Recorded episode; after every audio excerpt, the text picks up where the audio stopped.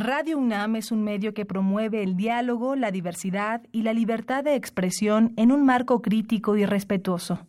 Los comentarios expresados a lo largo de su programación reflejan la opinión de quien los emite, mas no de la radiodifusora.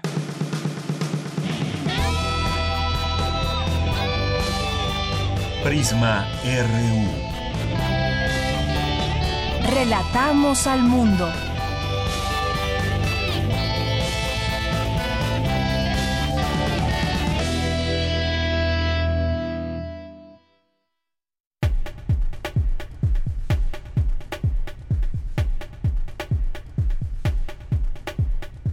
Muy buenas tardes a todos ustedes que nos están escuchando en este momento aquí en Prisma RU. Estamos en el 96.1 de FM, es una de las estaciones de Radio UNAM. Bienvenidos y les saluda aquí en este lado del micrófono de Yanira Morán y todo nuestro equipo también eh, de personas que hacen posible este programa. También muchas gracias a todos ellos y pues el día de hoy vamos a platicarles sobre varios temas. Uno de ellos bueno, hoy es viernes de Observatorio Ciudadano de Coyoacán. Vamos a platicar con el filósofo Gabriel Vargas sobre varios temas de lo que está sucediendo en esta llamada cuarta transformación. Es un punto de vista eh, que ellos tienen desde el observatorio, que está conformado por muchos eh, intelectuales. Eh, artistas, eh, cineastas y bueno, pues una gama ahí de personas. Vamos a tener hoy, como les digo, a Gabriel Vargas. Vamos a platicar también más adelante en nuestra segunda hora sobre pues un análisis sobre esta semana se dieron se dieron a conocer los nombramientos en medios públicos y bueno, pues los nombres ahí son interesantes, que son motivo de crítica para para muchas personas también, pero hacia dónde irán estos medios públicos en esta en esta este gobierno que intenta pues imprimir también su sello en este aspecto de la comunicación social y del periodismo que se genera o que se puede mostrar también desde los medios públicos. Vamos a platicar de esto con Beatriz Solís, que es experta en el derecho a la información e investigación de medios, es investigadora de la Universidad Autónoma Metropolitana y bueno, pues con ella vamos a platicar de este tema. Hoy es viernes, hoy es viernes de Refractario RU con el maestro Javier Contreras quien es abogado y eh, profesor de la FESA Catlán, y vamos a tocar otros eh, temas también que fueron noticia durante la semana. Están los medios públicos, los saldos de la situación de Tlahuelilpan y, por supuesto, la situación en Venezuela y la política exterior de México. La política exterior, eh, ¿cómo se está llevando a cabo? ¿Es la correcta o no? Bueno, pues tendremos un análisis al respecto. En la sección de cultura, nuestra compañera Tamara Quirós entrevistará entrevistará a... ¿Dónde está? Aquí. Eh, Adriana Díaz, que escribió Ciudad Doliente de Dios. Vamos a hacer un enlace con ella, así que pues quédese pendiente también de esta sección. Vamos a platicar con Dulce Wet, jefa de discoteca de Radio UNAM, sobre música, las invitaciones que nos va a hacer como ya es costumbre todos los viernes aquí en Melomanía RU Dulce Wet. Bien, pues esto y más tendremos aquí en Prisma RU, la información universitaria que en un momento también le damos a conocer a través de esto de nuestro resumen informativo. Así que desde aquí, relatamos al mundo. Relatamos al mundo. Relatamos al mundo.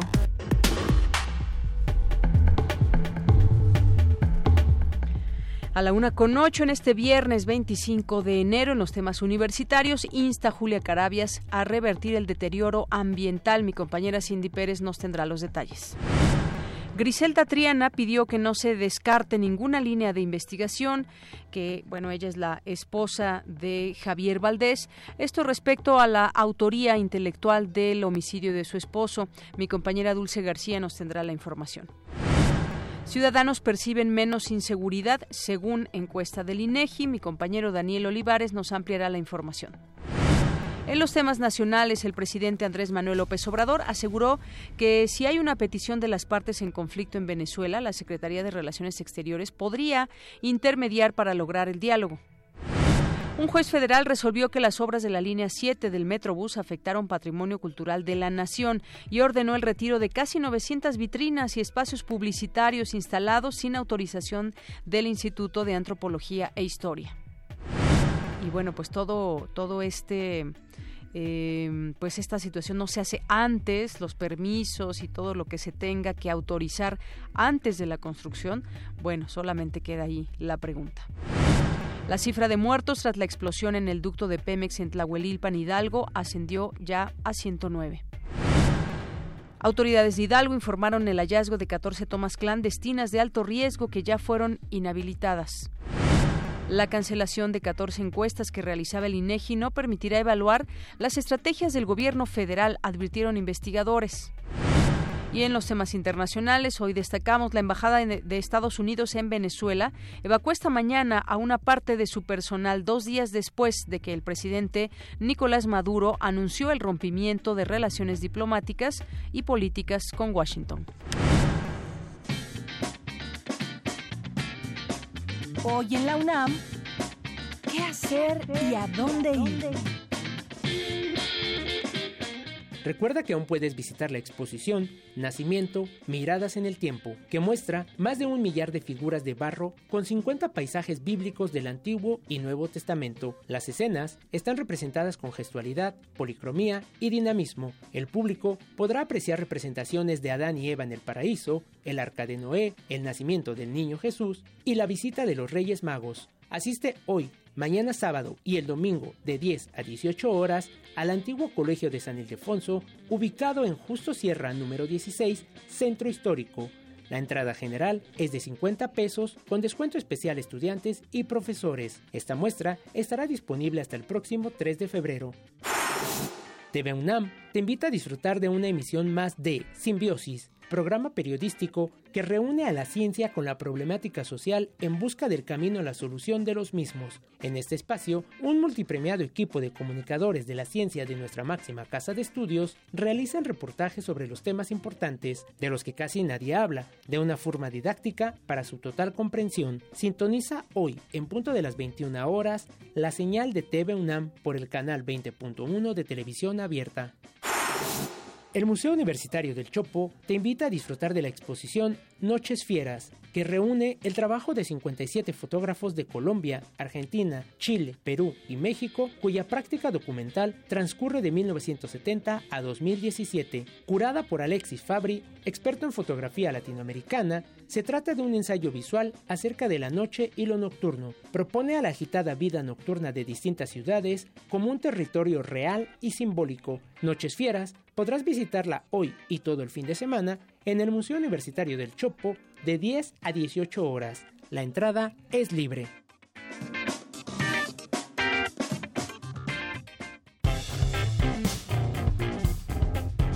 Campus RU Bien, iniciamos en nuestro campus universitario de este día, viernes 25 de enero. Nos enlazamos con Cindy Pérez Ramírez. La doctora Julia Carabias dictó la conferencia magistral Medio Ambiente y Democracia y desde ahí instó a revertir el deterioro ambiental. Cuéntanos, Cindy, muy buenas tardes. Deyanira, muy buenas tardes. Eh, justamente así, al dictar esta conferencia Medio Ambiente y Democracia en el Instituto Nacional Electoral, Julia Carabias, académica de la Facultad de Ciencias de la UNAM y condecorada recientemente con la medalla Belisario Domínguez, indicó que el medio ambiente, como los derechos humanos, no puede estar sometido al voto popular. Asimismo, dijo que si el Estado mexicano quiere superar la pobreza y lograr la equidad, es necesario revertir el deterioro ambiental. Esto lo dijo en torno pues a las a las consultas ciudadanas. de Yanira, vamos a escuchar lo que dijo la doctora Julia Carabias. Medio ambiente no puede estar sometido al voto popular, porque en muchas cosas son medidas que van a generar efectos importantes y que son costos si se justifica que independientemente de que no coincido con, con, el proyecto de una refinería, se deforesten 300 hectáreas en lo oscurito. Y hoy hay una demanda en la Suprema Corte de Justicia por ese tema.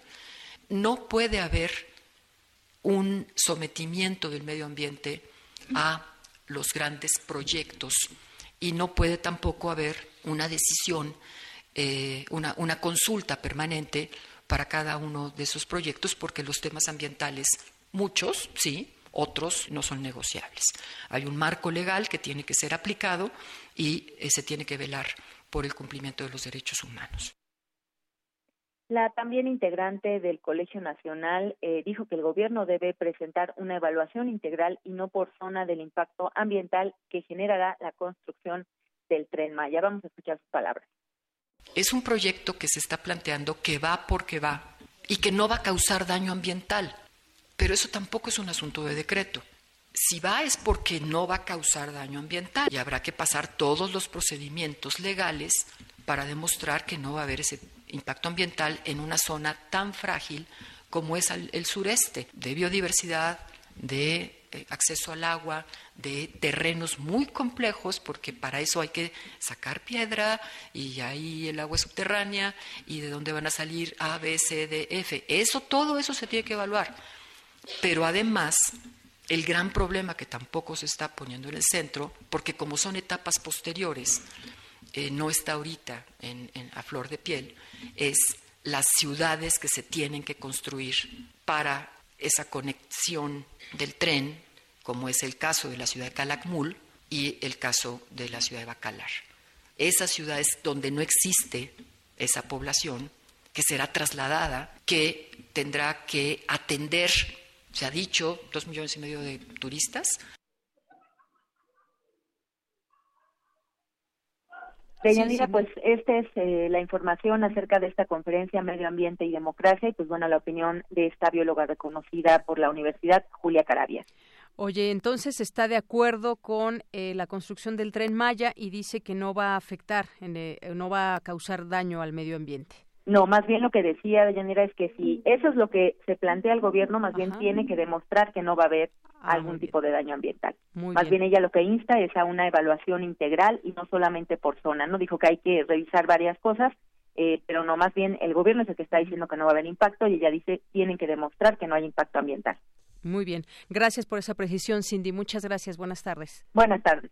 Bien, pues ahí está. Efectivamente, es un punto importante y es una opinión también importante de la doctora Julia Carabias en este sentido de qué va a pasar con el medio ambiente. Es una preocupación que ahí está latente referente a este tren Maya y ahí, bueno, pues hace sus acotaciones en todo ese tema. En todo caso, dice, no tendrían que demostrar que no va a causar daño al medio ambiente. Bueno, pues ahí queda todavía pendiente este tema. Vamos ahora con mi compañera Dulce García esta mañana en Palacio Nacional. Griselda Triana, esposa del periodista Javier Valdés, pidió que no se descarte ninguna línea de investigación para saber quién ordenó este asesinato luego de las declaraciones que se hicieran en una corte en Nueva York con respecto a que los hijos del Chapo Guzmán eh, habrían dado esta orden. Adelante, Dulce, muy buenas tardes.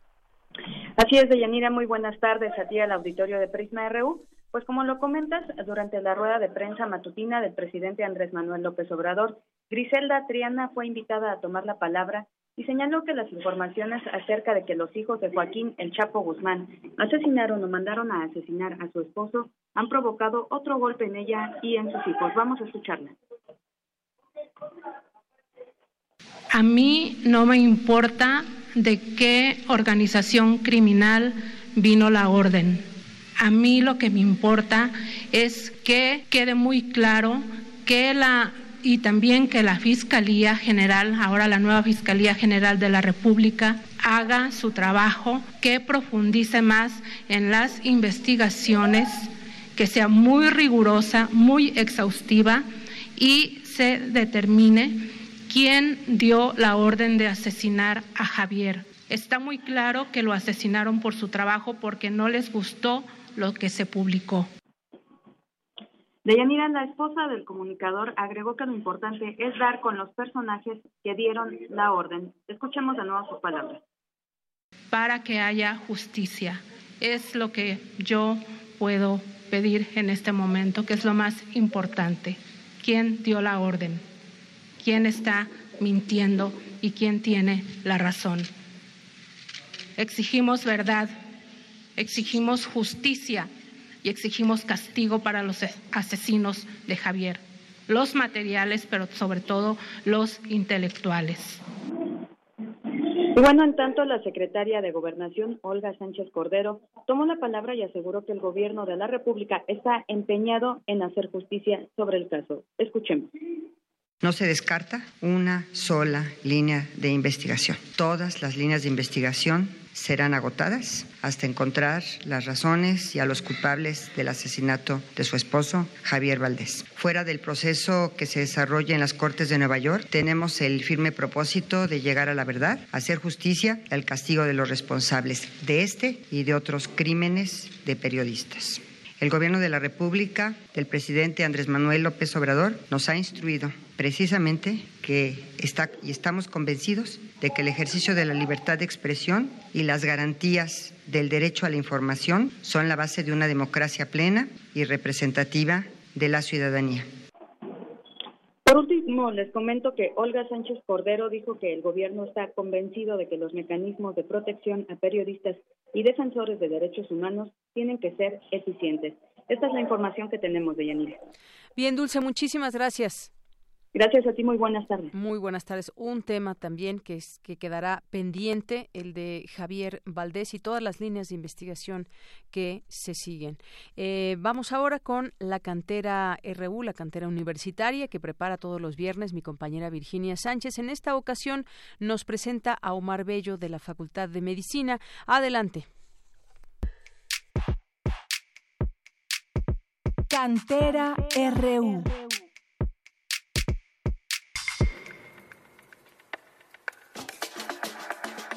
Omar Bello Chaboya es estudiante del doctorado en medicina en la UNAM y su tesis doctoral está basada en el desarrollo de un modelo para la predicción de demencia en pacientes con diabetes. Asimismo, trabaja en otros modelos para diagnosticar resistencia a la insulina y acumulación de grasa visceral. Conozcamos más a este brillante y prominente universitario.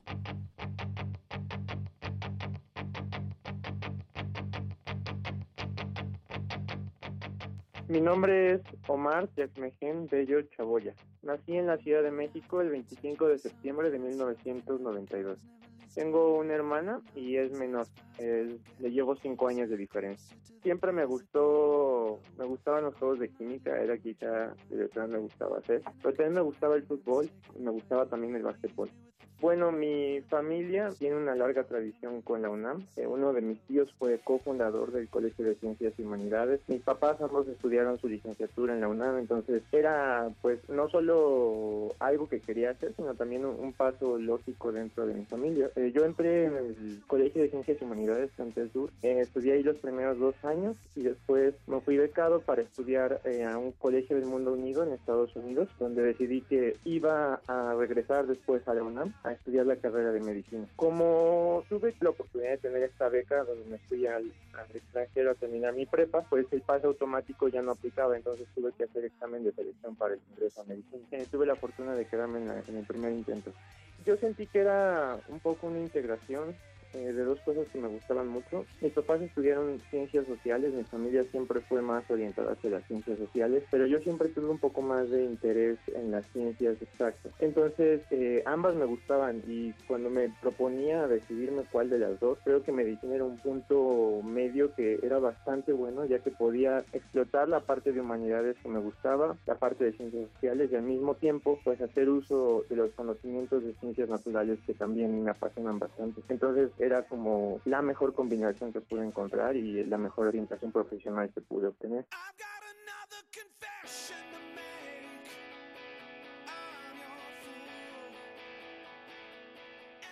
En la carrera de medicina, a partir del segundo año, eh, la Facultad de Medicina de la UNAM ofrece el Plan de Estudios Combinados en Medicina, o PCM. Eh, es un plan de estudios nuevo. Eh, yo pertenezco a la segunda generación.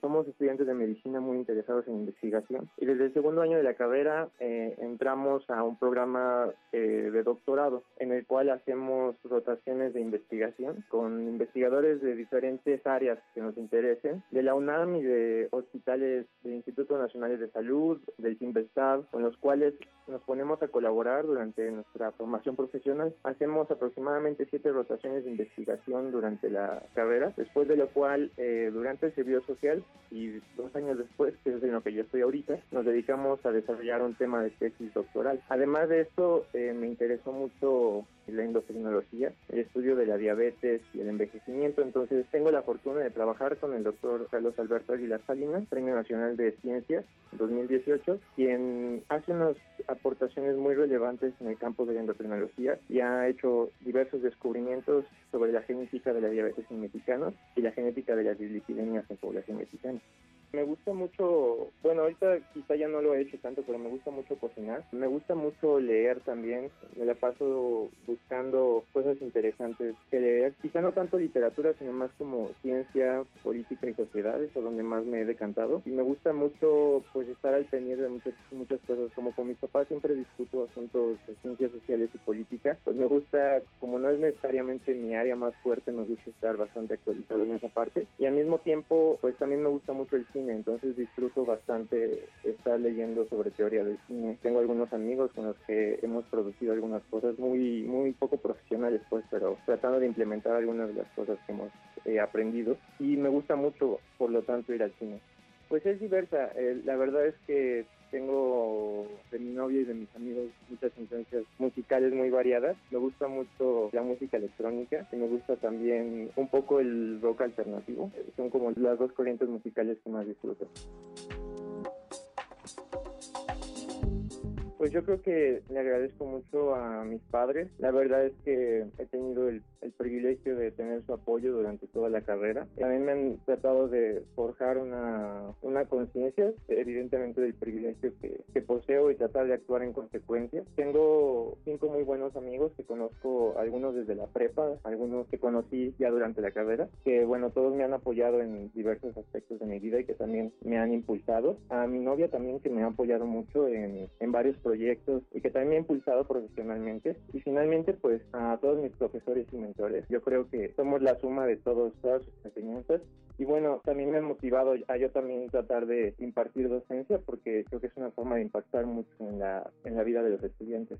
Eh, daría mi consejo en dos partes. La, primera es que no hay una sola forma de hacer las cosas. Como comentaba hace un rato, me gusta mucho las ciencias exactas, pero también me gustan las ciencias sociales. Como tal, me gusta la medicina, pero también me gustan mucho las matemáticas y la estadística. Entonces, pues muchas veces se ve como que tú tienes solo una carrera profesional o solo un camino para seguir. Y quizá esa no es la mejor forma de pensar. La mejor forma de pensar es que si algo te gusta, independientemente de que no se haga mucho o independientemente de que te digan todos que no se puede, pues trates de ver si tienes el apoyo para que lo lleves a cabo, que tú trates de intentarlo, ¿no? Que tú vislumbres que esa posibilidad se puede hacer y que si no hay camino, pues trates de forjarlo. Y el segundo es que pues no hay ninguna decisión francamente equivocada cuando se trata de tomar estas decisiones. Yo creo que he tocado varias áreas, eh, algunas me han gustado más que otras, pero todas hasta cierto punto pues me han llevado a encontrar algo que me guste y me apasiona. Yo puedo decir genuinamente que lo que hago me apasiona. Le digo ir a trabajar francamente porque llego a un lugar a donde se tiene que desempeñar la posición, pero me gusta mucho lo que hago. Es cansado y es difícil, pero, pero lo disfruto. Entonces, pues las decisiones equivocadas en la decisión profesional muchas veces no son tan equivocadas y hay que aprovechar de los aciertos y los errores que van llevando a cabo para tratar de sumarlos y que encontremos lo que verdaderamente nos gusta y nos hace sentir bien. Para Radio UNAM, Rodrigo Aguilar y Virginia Sánchez. Relatamos al mundo. Relatamos al mundo.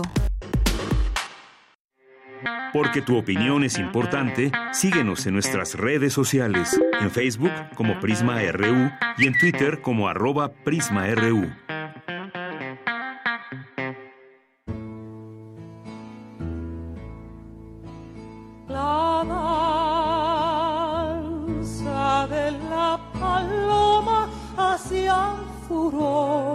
Observatorio Ciudadano de Coyoacán. En medio de los desastres de la nación. Bien, pues estamos ya en este espacio del Observatorio Ciudadano de Coyoacán y recibimos, como siempre, al periodista Guillermo Zamora. ¿Cómo estás, Guillermo? Bien, Deyanira, muchas gracias. Siempre contento de estar aquí en Radio UNAM. Gracias, Guillermo. Y hoy tenemos como invitado, ya está vía telefónica listo, Gabriel Vargas Lozano, que es profesor eh, titular del Departamento de Filosofía de la Universidad Autónoma Metropolitana, Unidad Iztapalapa. Es fundador y responsable del Centro de Documentación en Filosofía Latinoamericana e Ibérica, presidente de la Comisión sobre la Enseñanza de la Filosofía de la Federación Internacional en Sociedades de Filosofía y es coordinador del Observatorio Filosófico de México. Eh, bienvenido, Gabriel. Gracias, Deyanira. Y bueno, pues te saludamos de aquí con muchísimo gusto y quisiéramos empezar a platicar contigo. Hay quizás varios temas que podemos platicar. Entre ellos, pues está este del tema del huachicoleo y esta mm, estrategia que ha emprendido el gobierno federal, eh, que ha tenido pues sus consecuencias positivas, eh, pero también ha habido situaciones como lo que sucedió en eh, Tlahuelilpan y ahora pues también lo que estoy leyendo en los medios de comunicación es que hubo un enfrentamiento de militares con presuntos huachicoleos entre otros datos, otros datos, cosas que se publican el día de hoy, por ejemplo, que Fox evitó que se marcara gasolina para combatir robo, lo dijo hoy por la mañana el presidente Andrés Manuel López Obrador. Eh, me gustaría que hicieras o nos des a conocer tu punto de vista, tu análisis sobre pues, lo que está sucediendo. Sí, como no, con todo gusto. Bueno, este asunto de Tlahuelilpan es, eh, como sabemos, una tragedia realmente es una tragedia en un pueblo muy chico. El INEGI decía que en 2010 tenía como 8.500 habitantes, o sea, es en estado de marginación y rezago, ¿verdad? Entonces, lo que hemos visto, en primer lugar, tiene que ser analizado desde muchas perspectivas, vamos, de muchas disciplinas, entre ellas, desde luego, la filosofía. Podríamos decir que eh, los anteriores regímenes, pues no eh, hicieron, eh, dejaron que el asunto creciera eh, terriblemente. Así que ahí tenemos un responsable primario, ¿verdad? por otro lado, la pobreza, pues hace, impulsa a la, a, la, población a hacer esto que hemos visto que es lamentable, ¿no? Ir a recoger a riesgo de sus vidas la gasolina para venderla, allí malbaratarla con con un miembro de, de otra mafia, ¿no? De una mafia. Entonces, aunque eh, digamos que el López Obrador por primera vez empieza de frente a tratar de, de eh, a buscar una solución y, y, tratar de erradicar este este mal, ¿verdad? Entonces, yo creo que él está tomando un hilo, un hilo de una red, eh, está jalando de un hilo y estamos en una batalla, ¿no? Una batalla muy fuerte, en donde yo diría que no es una batalla del gobierno solo, sino es una batalla de la mayoría de la población. O sea, todos nosotros estamos de alguna manera involucrados y necesitamos colaborar y cooperar para que esta en esta batalla se venza, ¿verdad? Entonces hay muchas maneras de colaborar y, y eh, cada quien en su esfera puede puede hacerlo, pero pues se trata de una crisis que genera mucha preocupación, pero que yo creo que saldremos, vamos a salir adelante, ¿verdad? Es un caso de enorme corrupción, de una red de corrupción que empezó por ahí, por un lado, empezó por allí, o por lo menos ahí se mostró eh, claramente, sí. Gabriel, en el marco tuyo, que es eh, la filosofía, ¿cómo puedes eh, catalogar a, el gobierno de Andrés Manuel López Obrador. Bueno, fíjate, Guillermo, eh, lo que lo que ha planteado López Obrador de, diversas etapas, los, las tres grandes transformaciones que ha habido en el país, pues yo creo que es correcto, aunque habría que considerar una una cuarta que sería la colonia, es, pero no es una un momento de constitución de la nación. Pero se trata de preparar una nueva etapa, pero yo creo que más allá de ciertas cuestiones generales de que es necesario combatir la corrupción, establecer la justicia, que son fundamentales, eh, eh, necesitamos reflexionar conjuntamente sobre esta nueva etapa, sobre cómo debe ser esta nueva etapa para poder ver de alguna manera si estamos avanzando hacia allá o no. Es, es, eh, yo creo que es una cuestión de un debate colectivo, ¿verdad? Muy importante Yo creo por primera vez se da en mucho tiempo, después de tantos años de neoliberalismo, eh, se da una búsqueda de una nueva etapa. Entonces necesitamos reflexionar sobre qué características tendría esta nueva etapa, ¿verdad? ¿Y cuáles serían para ti esas características? Bueno, eh, desde luego que aquí, eh, en el caso de la, eh, podríamos decir muchas cosas, pero en el caso de la ética, tendríamos que eh, desarrollar una transformación eh, moral de la sociedad. Eh, yo recuerdo que, por ejemplo, Miguel de la Madrid empezó diciendo eso después del saqueo que tuvimos con López Portillo.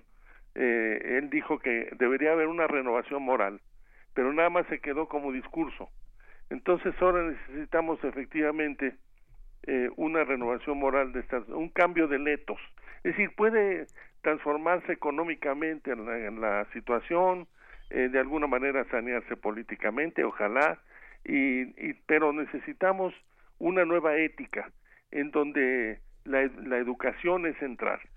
Entonces la orientación de la educación ya no debe de ser tan utilitarista, mercantilista, solamente dedicado a eso. La OCDE justamente propuso eh, durante 30 años ha estado insistiendo en que la educación debe ser inglés y computación y, y preparar a la gente para la globalización, pensando que la gente son robots, ¿no? Técnicos. Entonces yo creo que necesitamos eh, toda una serie de aspectos que la filosofía trata y que las humanidades tratan, el arte, la literatura, la filosofía, eh, eh, trata a través de sus disciplinas la ética, una nueva eh, eh, el análisis, por ejemplo, a fondo de la moral, pero no solo como un cambio, unas recetas, digamos, como por ejemplo se puede establecer en el cristianismo, que sabemos que hay mandatos morales, ¿no? No matarás, no robarás, etcétera. No, analizando más las condiciones efectivas de realización de ese no robar, de ese no matar. Eh, por ejemplo, aquí estamos hemos estado viendo el desprecio a la vida humana que tienen los secuestradores, a, sí mismos, el hecho de que las eh, personas, por ejemplo, en, eh, me he enterado de que ciertas mujeres en, en Sinaloa, por ejemplo, eh, prefieren eh, una vida corta con un arco que les dé riqueza inmediata, o el joven que se dedica al narcotráfico justamente para vivir bien rápidamente es una concepción muy negativa, muy nihilista, muy perjudicial. Entonces, ¿cómo? Además, el neoliberalismo ha traído una serie de valores, como son el individualismo, el racismo, el colonialismo, la enajenación pública. Entonces, tenemos allí una serie de, de elementos que combatir, ¿no? Frente y dentro de lo que tú estás... Una posición más, más, más solidaria, ¿no? O frente al racismo hay que eliminar ese racismo o ese complejo de inferioridad. Hay muchísimos temas de ética y de filosofía política que requieren ser combatidos uno a uno en forma específica para generar una nueva conciencia, una nueva forma de ser, una conciencia. Porque mira, por ejemplo, en estos eh, pobres compañeros que vimos eh, lanzarse a, llevarse la gasolina allá en Tlahuelilpan, pues allí hay la idea de, bueno, pues el uso de costumbre es que yo recojo gasolina y yo eh, se la vendo para poder vivir. Yo creo que necesitamos establecer condiciones materiales y morales para poder vivir de otra manera, para, para, para que el individuo diga esto no es correcto, esto no es posible, vamos a hacer otras cosas, ¿no? Y dentro de lo que tú estás eh, planteando, ¿dónde queda lo de la cartilla moral? Bueno, justamente la cartilla moral la hizo eh, Reyes en 44. Decía, eh, hay que hacer un análisis de la cartilla porque hay cosas muy interesantes y buenos. Y bueno, por ejemplo, él dice algo que de la tradición alemana eh, en el sentido de Humboldt, que dice que los hombres deben de perfeccionarse. Cada individuo tiene que lograrlo algo mejor, ¿no? La relación hombre-naturaleza, hombre y los animales, es decir, busca eh, toda una serie de características de lo que podría ser una nueva moral. eh, desde luego que yo insisto en que no es no solo se requiere esa nueva moral sino que también se contribuya materialmente para evitar esa moral mira aquí López Obrador voy a poner un ejemplo muy concreto aquí recuerda que aquí en el Distrito Federal eh, cuando era Distrito Federal nosotros pagamos contribuciones allí a la tesorería del DF y allí recibían el dinero y pero llegó López Obrador y dijo bueno en lugar de recibir ahí el dinero, pues van a pagarse en los bancos y va a registrarse todo esto. Esto es una condición material que, que eliminó mucho la corrupción que había. Entonces, hay condiciones materiales, pero hay también condiciones de conciencia. Y entonces ahí está justamente el tema eh, de la cartilla moral. La cartilla moral se queda en lo moral, pero no avanza hacia lo material. Hacia... Hay una combinación de estos dos aspectos. Ahora, la cartilla moral yo diría que ahora que se publicó tantos millones de ejemplares, por primera vez, por cierto, se requeriría hacer un análisis de esa cartilla y ver qué es lo que está en el pasado, o sea, qué es lo que ya no podemos sostener y qué es lo que se, lo nuevo, ¿sí? Hay muchísimas cosas nuevas que tienen que ser incorporadas, pero como análisis, no no como no como mandamientos, porque luego en la primera redacción Reyes dijo que la moral de los pueblos civilizados está contenida en el cristianismo y eso pues fue criticado pues es que luego las otras religiones y luego la eh, más bien la moral pública la moral laica no que es la que que tendríamos que buscar y el respeto a la diversidad de las diferentes formas de pensar. Y la más importante desde luego. Y entonces creo yo que esa cartilla moral tiene que ser analizada más a fondo y ver qué es lo que es rescatable y qué es lo que no es rescatable sí yo creo que habla luego luego habla también sobre esto podríamos hablar después pero eh, habla también del respeto a la familia a la sociedad a las naciones.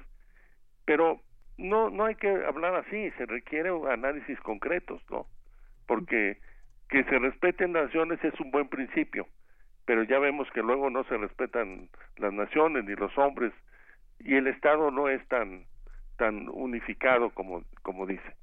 Bien. Eh, Gabriel, pues yo por último te preguntaría, justamente, eh, pues quizás está rondando también en el ambiente esta idea de un nuevo modelo económico. Hoy justamente en su conferencia de prensa de la mañana, el periodista Ricardo Rocha le preguntaba eh, sobre eso a Andrés Manuel López Obrador, si podemos hablar de un nuevo modelo económico con todo lo que estamos viendo, y él le dijo que sí, un nuevo modelo económico que pueda pues empezar a cambiar este país y que pueda quitarle ese mote o esa característica de neoliberal. No sé qué te parece esta, esta respuesta y esta idea. Me parece muy importante, pero el, yo lo que insistiría es que el, modelo económico no está separado de lo político ni de lo ético, sino que cada modelo económico está vinculado a un tipo de, de moral y de, de sociedad. No solo son medidas económicas y no solo es una forma política, sino todo va junto. Entonces, por ejemplo, el neoliberalismo está eh, vinculado estrechamente con el individualismo y el egoísmo y el mercantilismo. Entonces, eh, la OCDE quiere una educación justamente eh, mercantilista y utilitarista para que sirva a ese fin. Entonces, creo yo que, que el tema no es puramente económico, sino que tiene que interrelacionarse con lo demás para que pueda ser fructífero, ¿no?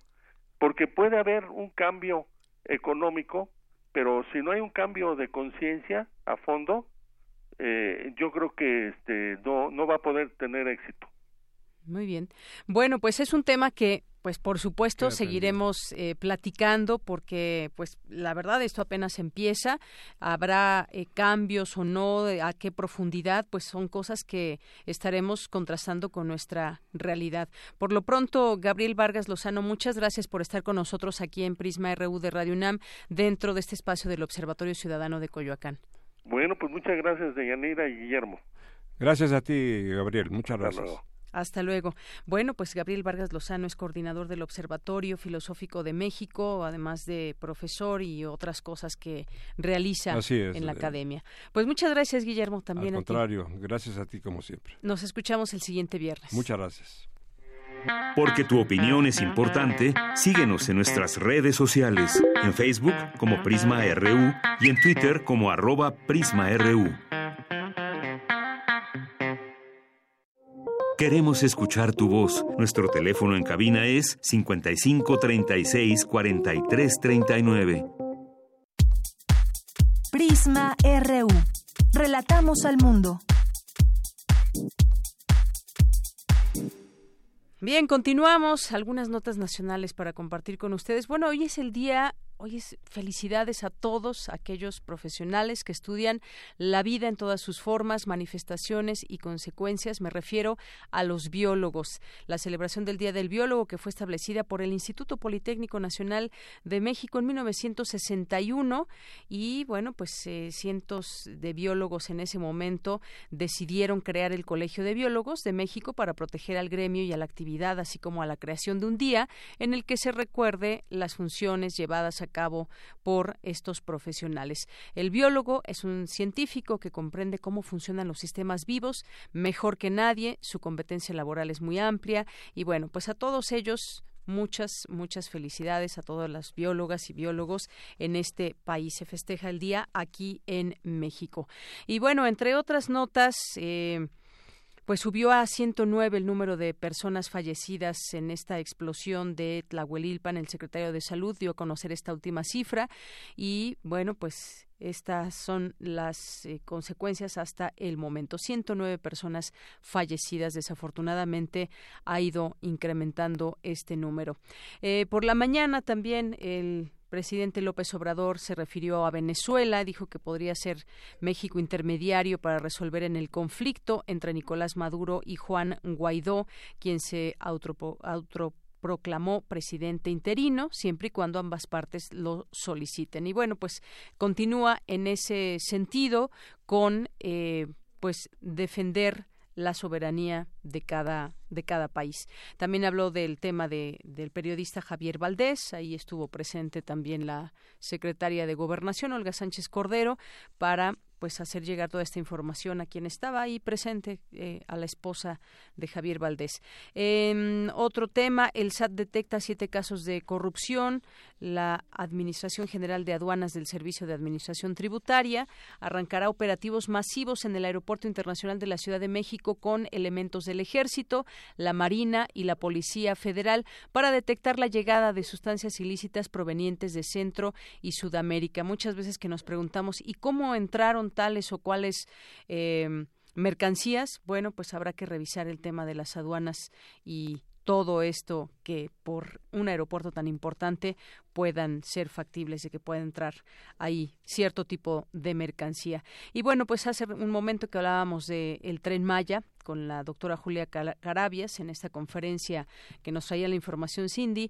Eh, bueno, pues habló del tren Maya y hoy surge información. El tren Maya, el gran proyecto de infraestructura del actual gobierno para reactivar el rezagado sur de México, ha captado el interés de empresas internacionales de todos los continentes.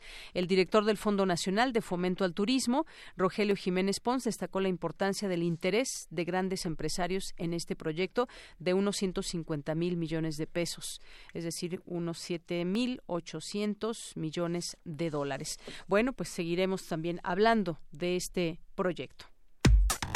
Relatamos al mundo. Relatamos al mundo.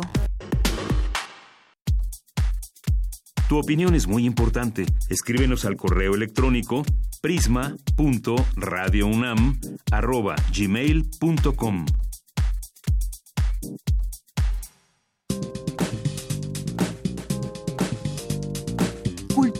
RU. Bueno, entramos a la sección de cultura. Tamara Quiroz, muy buenas tardes. Muy buenas tardes, Deyanira. Qué gusto saludar a todos los que nos acompañan a través de la frecuencia de Radio UNAM en este viernes. Oye, queremos finalizar la semana laboral con una excelente opción literaria. El libro del que vamos a hablar los hará adentrarse en una historia poderosa que nos muestra el dolor con un aliento poético que sin duda nos hará navegar entre sus páginas. Se trata de Ciudad Doliente de Dios, el trabajo más reciente de Adriana Díaz Enciso. No les cuento más, no, no quiero contarles más, porque para saber todos los detalles, nos vamos a enlazar hasta Londres con Adriana Díaz Enciso. Ella es narradora, poeta, ensayista, traductora y autora de Ciudad Doliente de Dios. Adriana Díaz, bienvenida a estos micrófonos de Prisma RU. Hola, ¿qué tal? Muchas gracias. ¿Cómo estás? Muy bien, Adriana. Muy feliz de saludarte. Igualmente, y muchos saludos a todo México. Muchísimas gracias. Oye, me da mucho gusto que nos acompañes. Y bueno, para los que nos escuchan, Adriana Díaz Enciso ha publicado novela, libros de relatos y poesía también ha colaborado para revistas y periódicos tanto nacionales como extranjeros. Ha escrito también para teatro, óperas, guiones televisivos y actualmente presenta Ciudad Doliente de Dios. Adriana, esta, esta novela publicada por Alfaguara, sello de Penguin Random House, coeditada por la Dirección de Literatura de la UNAM, por fin sale, sale para el deleite de los lectores. Cuéntanos cómo, cuándo, dónde surge este trabajo literario. Ah, es una historia muy larga. Sí. Yo empecé a escribir la novela en 1997. Fue entonces cuando tuve las primeras ideas, escribí los primeros bosquejos, las primeras escenas. Y eh, escribí el primer borrador en 1998. Ese borrador fue destruido porque no me gustaba y traté de seguir escribiendo la novela durante muchos años y la terminé hace cinco años. Entonces es un proyecto literario que abarca buena parte de mi, de mi vida. Y está inspirada en dos poemas proféticos de William Blake. Toma los personajes de esos poemas que son la cosmogonía de William Blake. Claro. Oye, Blake, bueno, pues es una de las figuras más singulares eh, del arte y la literatura inglesa. Él nació en Londres. Tú desde hace dos décadas vives en ese país, pero ¿por qué escoger a Blake? ¿En qué momento te enamoraste, por así decirlo, de sus letras, de sus poemas? Fue un enamoramiento difícil. Okay. Porque yo empecé a leerlo de adolescente y los poemas proféticos, que son los más complejos, sus eh, últimos poemas, me fascinaban, pero parte de la fascinación era porque no les entendía. y yo sentía que había algo ahí, que había que entender algo que me estaba hablando, pero no sabía qué era y eso me frustraba muchísimo y me, me, me irritaba. Me irritaba contra mí, porque, porque no entendía y quería entender. Pero seguí, fui tenaz, seguí leyendo, viendo las ilustraciones en los poemas que transformó la manera en que yo veía esos poemas que, que son esencialmente imagen y palabra juntas. Y a medida que fui conociendo más a Blake, lo que me, me hace sentir tan cercano es su fe absoluta en el arte como algo trascendente. Y creo que por eso es, eh, fue un poeta y un artista tan extraordinario. El arte también como, como un ejercicio de resistencia, ¿no, Adriana? Claro, Claro, por supuesto, y eso lo mantuvo vivo porque tuvo una vida muy difícil. Así es. Oye, Adriana, bueno, en las páginas de, de este libro vamos a conocer a Cristina, eh, que es el personaje principal, y ella, bueno, es una niña que crece en un internado para huérfanos. Sin embargo, Cristina tiene padres y, y ellos no dudan en despedirse de, de, ella para que camine hacia un destino que desconoce, incluso que, bueno, los lectores pues vamos a desconocer y lo vamos a ir descubriendo a través de tu narrativa. Eh, ¿En quién te, te inspiraste para el personaje principal? Cristina está inspirada en uno de los personajes principales de estos poemas de Blake. El personaje en Blake se llama Enid que es un nombre muy raro incluso para los lectores de habla inglesa. Entonces yo a casi todos los personajes les cambié el nombre porque pensé que una novela escrita en español utilizando estos vocablos que son tan extraños de Blake, pero de alguna manera asimilables en inglés, iban a ser muy difíciles para el lector de habla hispana. Claro. Solamente una conserva el nombre original, que es Ahania, la, la madre de Cristina, porque me pareció que, que, que podía entrar con el sonido o el ritmo del español, pero a Cristina le cambió el nombre el, sin embargo, el personaje en el que está inspirada en Harmon es la personificación de la belleza y de la piedad en Blake. Y es tanto con la consorte como la emanación del espíritu de poesía y de profecía. Ok, ahí ya tenemos varias, varias figuras también que, que tú nos narras. También hablas, hablas del dolor, hablas de la valentía, pero también hablas de, de una fe que poco a poco, bueno, vamos a ir también descubriendo a través de estas páginas, ¿no, Adriana? Sí, la fe es un elemento muy importante de la novela, pero la fe no es fácil de sostener, entonces los lectores verán a los personajes eh, tambalearse de repente y nosotros también nos vamos a tambalear. De hecho, bueno, sí, la verdad, quiero, quiero resaltar que, que quienes nos escuchan pueden formar parte de, de esa ciudad sagrada, que bien puede ser la Ciudad de México, puede ser eh, tu ciudad, Guadalajara, la ciudad londinense de Blake o cualquier ciudad que los lectores puedan imaginar y puedan crear. Claro, claro, la ciudad sagrada es todas. Así es, y nosotros queremos ser parte de, de esta ciudad. Oye, Adriana, eh, los, los personajes también se debaten entre el llamado a la acción política y el llamado del espíritu también. Y, y bueno, de, de, cierta forma intentan eh, desanudar eh, algunas aparentes contradicciones. Con todo eso nos vamos a encontrar los lectores en este libro Ciudad Doliente de Dios. ¿Con qué más nos vamos a encontrar? Bueno, la, la, la, parte que mencionas es importante porque era también una parte importante de la, de la lucha de Blake, que era un revolucionario en todos los sentidos, pero creía que la verdadera revolución sin una revolución espiritual no es posible. Entonces mis personajes se debaten entre, entre esa contradicción o aparente contradicción, como lo hacemos yo creo muchos humanos. Yo yo me incluyo en el en, en, esta serie de dudas. Uh-huh.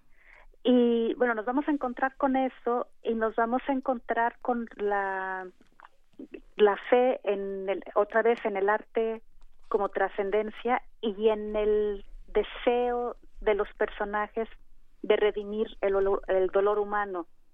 Es una pregunta enorme sobre la naturaleza del dolor, el porqué del dolor y si es posible redimirlo de alguna forma. Es una una, una interrogante sobre la piedad, la misericordia, el amor en medio de un mundo que, como es el mundo humano, está sembrado de dolor.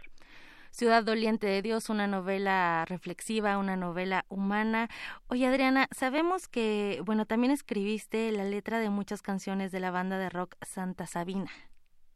Sí, sí, sí. ahorita que hablas de esa trascendencia, ¿no? Muchas veces eh, cada quien desde su trinchera hace, hace lo que puede y, y, justo un poco el pensamiento humano también o el deseo humano es trascender. Se trasciende a través de lo que se comparte, a través del arte, a través de la literatura y todas sus corrientes. Y bueno, tú lo has hecho de, de forma eh, de, bueno, formas parte del colectivo imaginario de, de muchas generaciones y, y, me llama mucho la atención que en este libro, eh, en, la, en la dedicatoria de Ciudad Doliente de Dios, incluyes a grandes escritoras y a la gran Rita Guerrero. Claro, sí. Y bueno. Sí, Rita era como mi hermana. Así es. Y uno de los dolores muy grandes al publicar esta novela es que no la va a leer porque ella sabía muy bien que estaba yo escribiendo esta novela, pero uh -huh. me tardé demasiado. Algunos en, años. En, en, terminarla y la terminé a los 20 días de que ella falleció.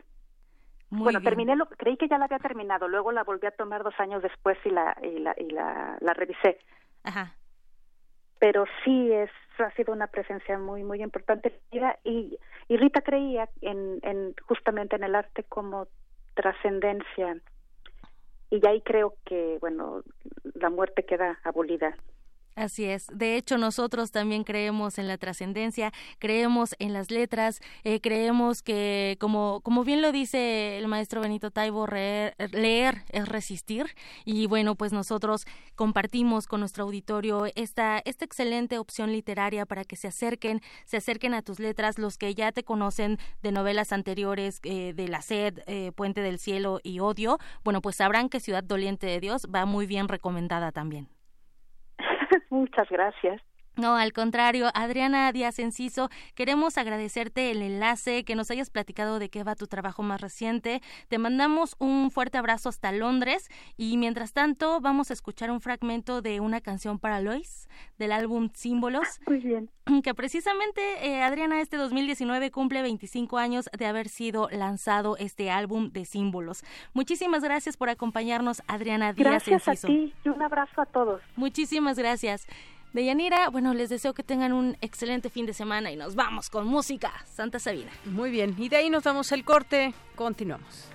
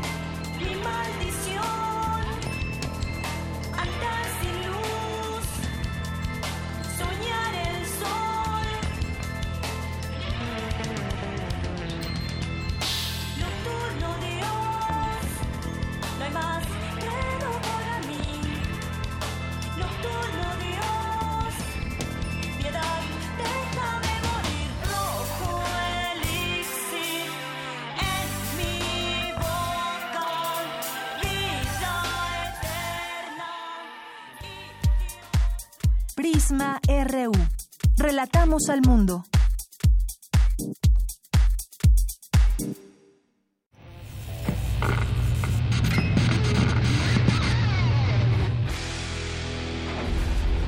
Por cortesía de Cuando el rock dominaba el mundo, un minuto de... Eric Clapton, Cocaine, 1980.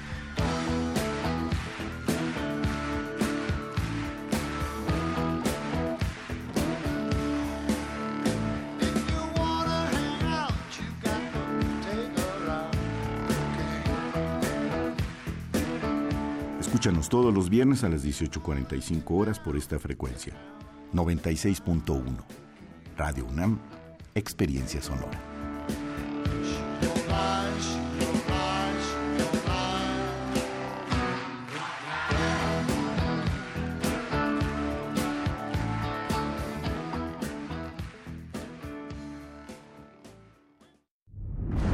Resistir está en la naturaleza humana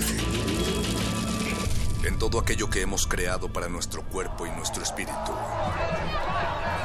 En la libertad de nuestros sentidos y el derecho a nuestros pensamientos. En nuestra capacidad de ser responsables y en el gusto de entretenernos.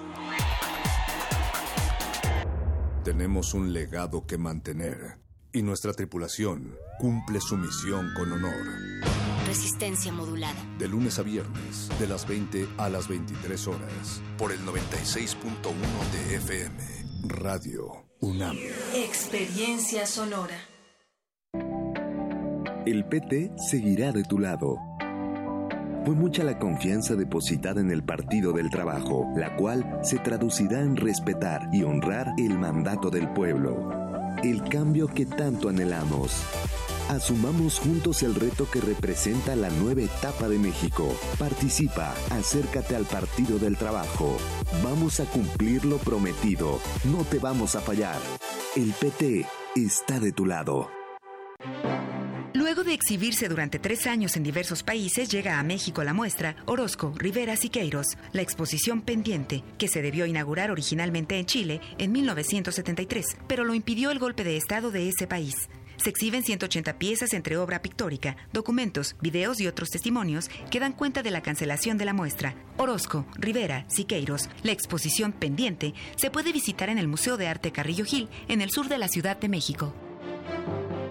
Hola, soy Mario Velatín. Soy Josefina Estrada y estoy en descargacultura.unam. En voz de Soledad Puertolas, una selección de su libro Chicos y Chicas, escrito en 2016. Se sentaba en un banco bajo los árboles. Qué bien se estaba. Había llegado a ser feliz. Eso era sorprendente. Así debe de ser la droga o el alcohol, se decía. Encuentra cultura para llevar en www.descargacultura.unam.mx. La Facultad de Medicina de la UNAM, a través del Departamento de Psiquiatría y Salud Mental, ofrece a la comunidad universitaria los servicios de su Clínica de Atención Integral para las Adicciones. De lunes a viernes de 10 a 18 horas. Para más información, comunícate al teléfono 56 23 21 27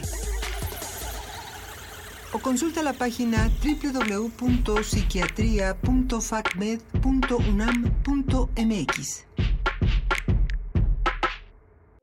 Queremos escuchar tu voz. Nuestro teléfono en cabina es 55 36 43 39. Mañana en la UNAM, ¿qué hacer y a dónde ir? Como parte de la edición número 22 del Festival de Cine Francés, se proyectará la película El regreso del héroe, donde un capitán del ejército es llamado a luchar en el frente, dejando atrás a su prometida con el corazón roto. Elizabeth, su hermana, decide aliviar su pena escribiéndole cartas en nombre del capitán, haciendo de él un personaje de opereta. La situación se complica cuando este regresa inesperadamente, provocando una serie de divertidos enredos. Disfruta de esta singular historia en las funciones del próximo domingo 27 de enero a las 11, 13, 16.30 y 19 horas en la sala Julio Bracho en el corazón del Centro Cultural Universitario. La entrada es de 40 pesos. El Instituto de Investigaciones Sociales de la UNAM te invita a la conferencia Cómo reducir la mortalidad materna en México, principales determinantes, impartida por el doctor Elar Koch, director del Instituto Melisa de Chile, y la moderación del doctor Fernando Pliego Carrasco, investigador de la UNAM. Asiste el próximo lunes 28 de enero, en punto de las 12 del día, al anexo del auditorio del Instituto de Investigaciones Sociales en Ciudad Universitaria. El Seminario Institucional Permanente del Instituto de Investigaciones Sociales te invita al Laboratorio de Observación del Fenómeno Religioso en la Sociedad Contemporánea, Religión y Violencias, bajo la coordinación de los doctores Hugo José Suárez, Karina Bárcenas Barajas y Cecilia Delgado Molina. Este laboratorio se llevará a cabo a partir del 8 de febrero y hasta el 8 de noviembre en diversas fechas. Consulta la programación completa en la página del Instituto de Investigaciones Sociales en www.ii is.unam.mx.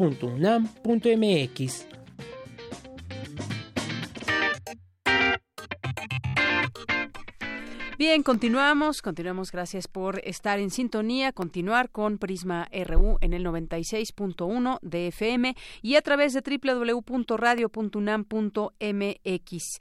Bien, hoy estamos muy pendientes de nuestras redes sociales, arroba Prisma RU, Prisma RU en Facebook y bueno, pues eh, tenemos un teléfono 5536 4339 y también pues queremos mandar saludos aquí a Magdalena González, a Deep, eh, Tacle Mate, Nelly Plata, Aura García, Juanjo M, Guerrero, Patricia Pérez, em, eh, también aquí a Rosa María Ávila, a José Luis León, Mario Ojeda, que ayer platicábamos con él y ese tema de Venezuela que pues continúan estas protestas, continúan también pues, eh, pues reconociendo algunos a Guaidó, reconociendo otros a Maduro y bueno, es una situación que está aún pues por definir, definirse, pues no quién es el presidente, hasta donde sabemos, pues se puede dividir esta opinión, pero pues Nicolás Maduro es quien está ostentado como presidente, por lo menos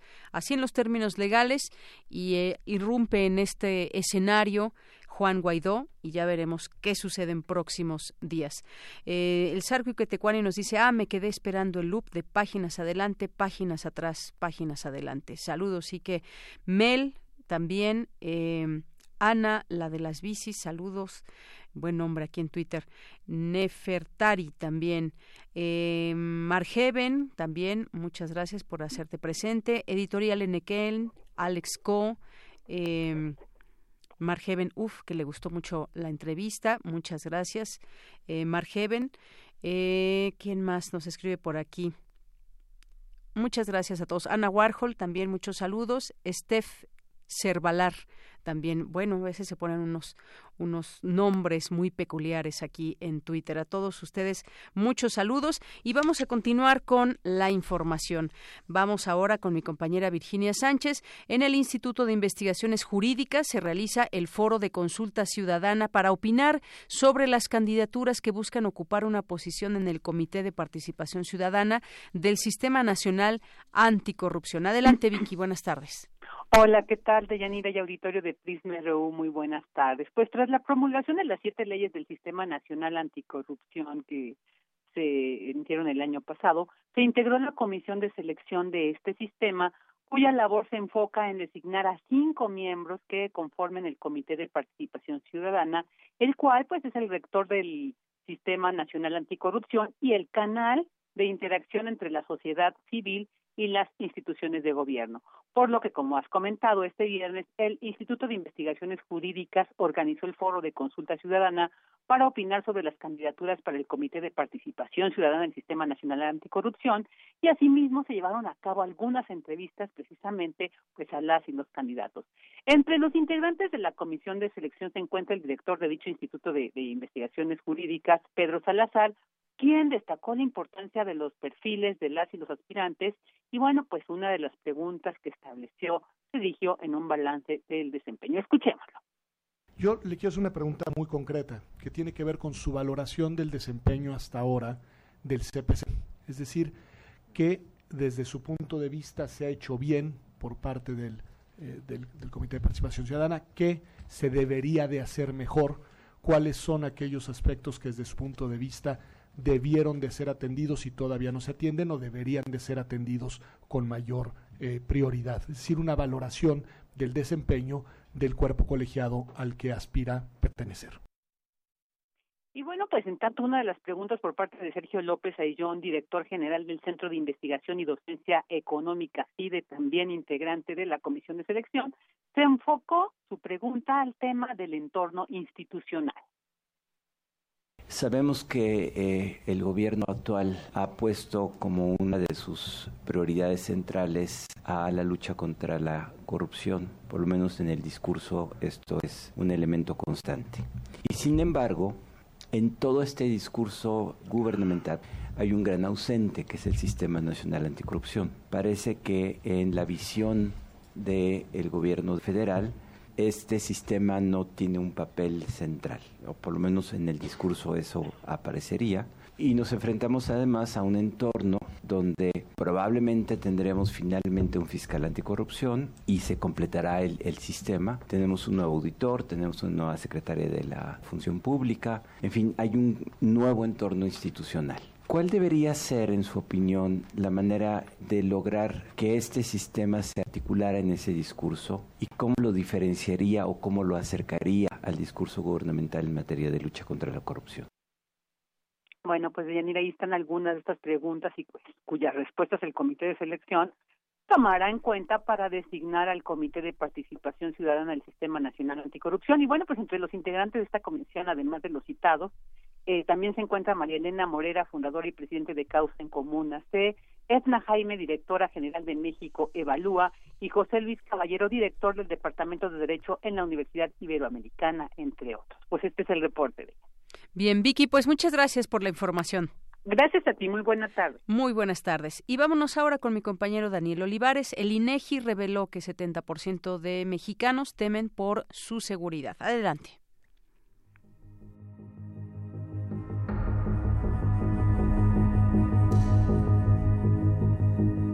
La inseguridad es un tema que preocupa a todos y cada uno de los mexicanos y es ocasionada por diversos factores, principalmente por procesos de crisis económico, social y político que se han presentado en nuestro país desde el sexenio de Carlos Salinas de Gortari. Por ejemplo, las tasas de crecimiento económico en los últimos 30 años y la creación de empleos han sido bajas, lo que propicia la generación del delito. A partir de junio de 2018, con el objetivo de proporcionar un dato oportuno sobre la victimización, el Instituto Nacional de Estadística y Geografía realiza la encuesta nacional de seguridad pública urbana de manera semestral, buscando conocer la proporción de hogares en zonas urbanas víctimas de los delitos de robo y o extorsión. Esta encuesta realizada en diciembre de 2018 reveló que en el último semestre la percepción de los ciudadanos sobre la inseguridad en sus ciudades ha cambiado, ya que pasó de 74.9% registrada en septiembre de 2018 a 73.7% en el último mes de ese año. Este porcentaje es el más bajo desde junio de 2017, cuando el 74.9% de los ciudadanos sentían que su ciudad era insegura. Sin embargo, para el doctor René Alejandro Jiménez Ornelas, investigador del Instituto de Investigaciones Sociales de la UNAM, el ambiente real de inseguridad no ha cambiado. Las encuestas te están dando una mínima disminución, pero el ambiente, digamos, no ha cambiado la inseguridad general. Es decir, cuando tú tienes, por ejemplo, cuerpos policíacos que no confías, también contribuye a un ambiente violento en donde la protección de la gente no se refleja en un sentimiento de seguridad. Es decir, a pesar de que estas encuestas puedan disminuir, disminuyen poco y se mantienen los sentidos de inseguridad a nivel de la ciudadanía.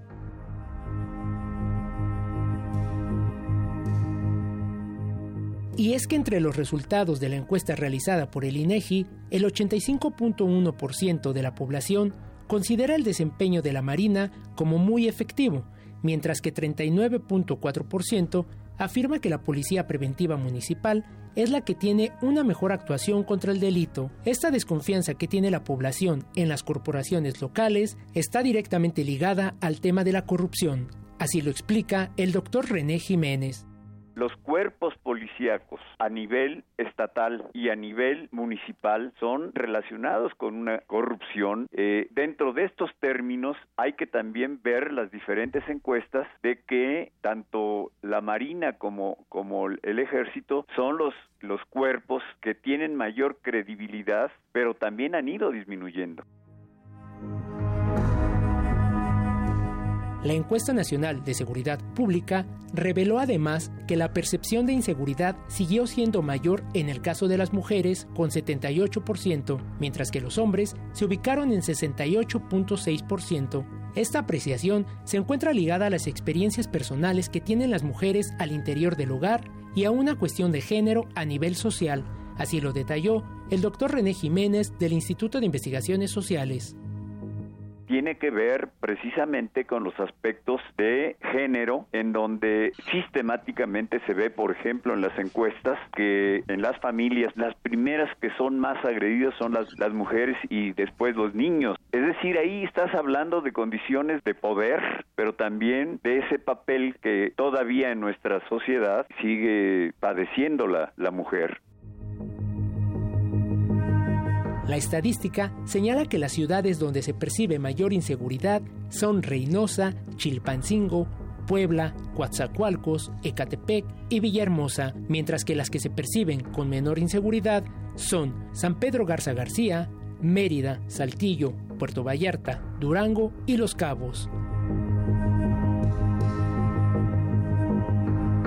En cuanto a los datos correspondientes a la Ciudad de México, las alcaldías que se perciben como más inseguras son Gustavo Amadero, Iztacalco y Venustiano Carranza con un nivel de 88.4%, mientras que Azcapotzalco, Álvaro Obregón, Coajimalpa, Cuauhtémoc y Miguel Hidalgo, la percepción de inseguridad es de 86%. Los sitios donde la gente se siente más insegura son los cajeros automáticos ubicados en vía pública, el banco, las calles de tránsito habitual, el mercado, el transporte público, las carreteras y el centro comercial o parque recreativo.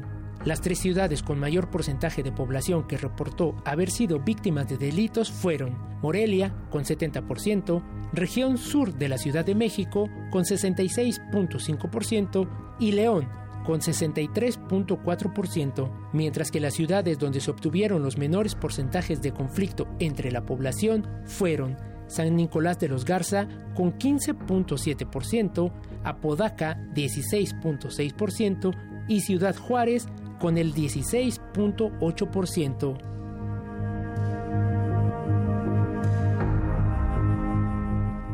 Para Prisma RU, Daniel Olivares.